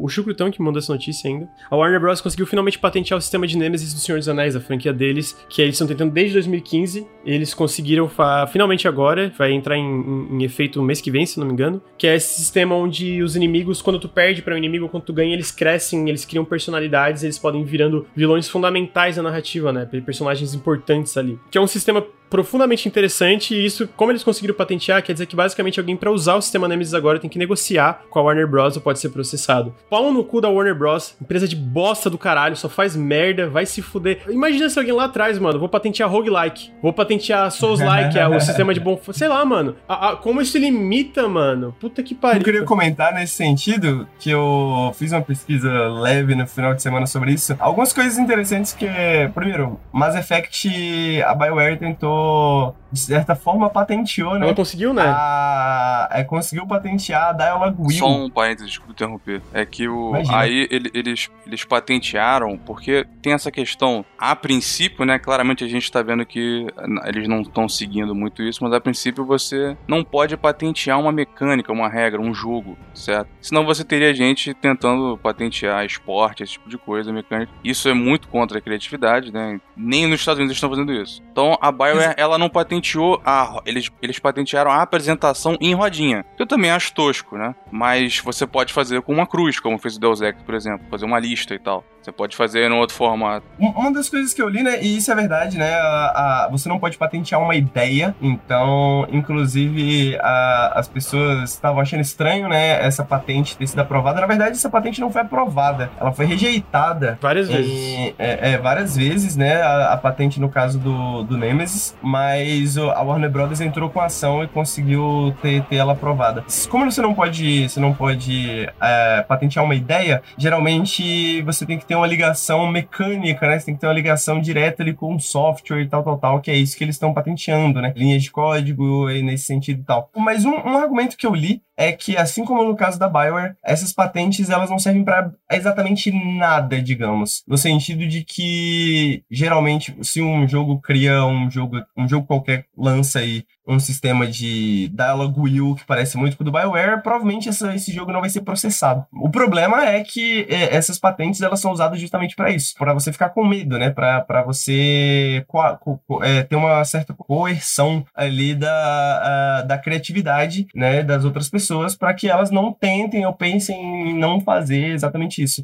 Um jogo que tem um sistema de Nem- Nemesis, por exemplo, que a gente estava falando agora, é o Star Renegades, né? O Star Renegades ele tem um sistema de Nemesis bem parecido, mas geralmente essas, é, pelo um argumento que eu estava lendo é que essas patentes elas são usadas mais como, como uma forma de, de botar medo na galera, né? Porque o, o mesmo que o cara não vai ser, é, é, não consiga provar isso legalmente, né? Ou você não consiga ser criminalizado, talvez por fazer algo do tipo nesse sistema. O fato é que só as, a, os gastos legais já são muito altos para, por exemplo, um estúdio indie, né? Uhum. Então a maioria das pessoas vão preferir a não dor de cabeça, né? Então, o negócio é mais um exemplo que a gente falou em outro caso, quando a gente discutiu a Twitch e o DMCA, a gente falou sobre os copyright trolls, né? Nesse caso aí não é um copyright, né? Então ele não é tão sério quanto um copyright, né? E, mas também existe o patent troll, né? Então. Eu, eu acho que sim, independentemente de funcionar ou não, como tu falou, fica esse medo pairando no ar. Segundo, porra, pau no cu dessa empresa de merda, mano. Caralho, já ganha dinheiro pra caralho, vai patentear a mecânica pra é su sufocar ainda mais uma parada que a galera pode expandir, mano. É só tu ver. Tipo assim, quando eles pegam esse lance de, de, de patente, é, da, da parte do, do Nemesis, o próprio conceito desse tipo de coisa diferenciada, às vezes tu puxa lá atrás de roguelike, sabe? De coisa assim. Eles construíram isso em cima do trabalho dos outros, tá ligado? E agora não, ninguém pode usar essa porra. Vai se fuder. Olha, essa empresa é muito merda, mano. Warner Bros. é muito bosta. Tomara que o pessoal lá da Warner esteja escutando, vão tomar no cu o pessoal de desenvolvimento de Warner Bros. Tá fazendo essa parte legal aí de vocês. Porra, empresa merda aí. Só faz cagada. Enfim. é, o pessoal tá perguntando ali no chat da questão, ah, faz com código diferente. Não é que assim, o, o código sempre vai ser protegido teu. Não é essa questão, mas eles, na patente, ele tem uns fluxogramas mostrando como funciona o sistema. Se o seu sistema funcionar daquela forma, na teoria você vai estar tá violando. Na teoria também, se você fizer de uma outra forma, porque lá ele fala, né, que tem que ser baseado numa hierarquia, tem uma mudança estética, são eventos seus que mudam a hierarquia do oponente lá do outro lado, aí mostra o diálogo. Tem vários fluxogramas. Eu achei que Assim, me, já é absurdo esse tipo de coisa, né? Mas nesse caso é mais ainda porque é muito abrangente. Então eles estão basicamente patenteando uma forma de reatividade num jogo. É, é muito fodido. Sim, e você, teoricamente, se você fizer diferente, você pode ter um sistema Nemesis. O problema né, é que é a Warner Bros, né? Então, se eles quiserem te assediar legalmente, você não vai ter. Se você for índice, você não tem como. Você não tem como competir. Exatamente. Isso é muito trash, cara. É a mesma coisa. Porra, cara, não. Mano, não tem, cara. É, esse lance de patentear sistemas mecânicas, cara, é muito escroto. É a mesma coisa do pessoal do The Medium patenteando aquela parada do dual, dual screen lá, né? Porra, pra quê, mano? Tipo, caralho, que tipo. Ah, que raiva, mano. Me dá raiva isso, tá ligado? Então eu, eu sinto que isso é, é, perigoso, tá ligado? Que nem, porque, que nem falou, é, existe uma interpretação muito abrangente de, cara, alguém pode realmente, quem usar, fala, cara, não, a minha é diferente, não é o mesmo tipo de hierarquia, etc. Ao mesmo tempo, essa, esse time, essa equipe pequena, não vai ter os recursos legais e financeiros que a Warner Brothers tem, tá ligado? Então, tipo assim, só por quê? Por quê? Qual a necessidade, mano? Qual a necessidade de limitar uma parada, tá ligado? Teoricamente é específico, mas aí quando você tem uma questão dessa de patente, você não precisa copiar 100% para você perder. E aí você vai ter que disputar legalmente, ah, tu copiou 70%, já fudeu, entendeu? O teu faz,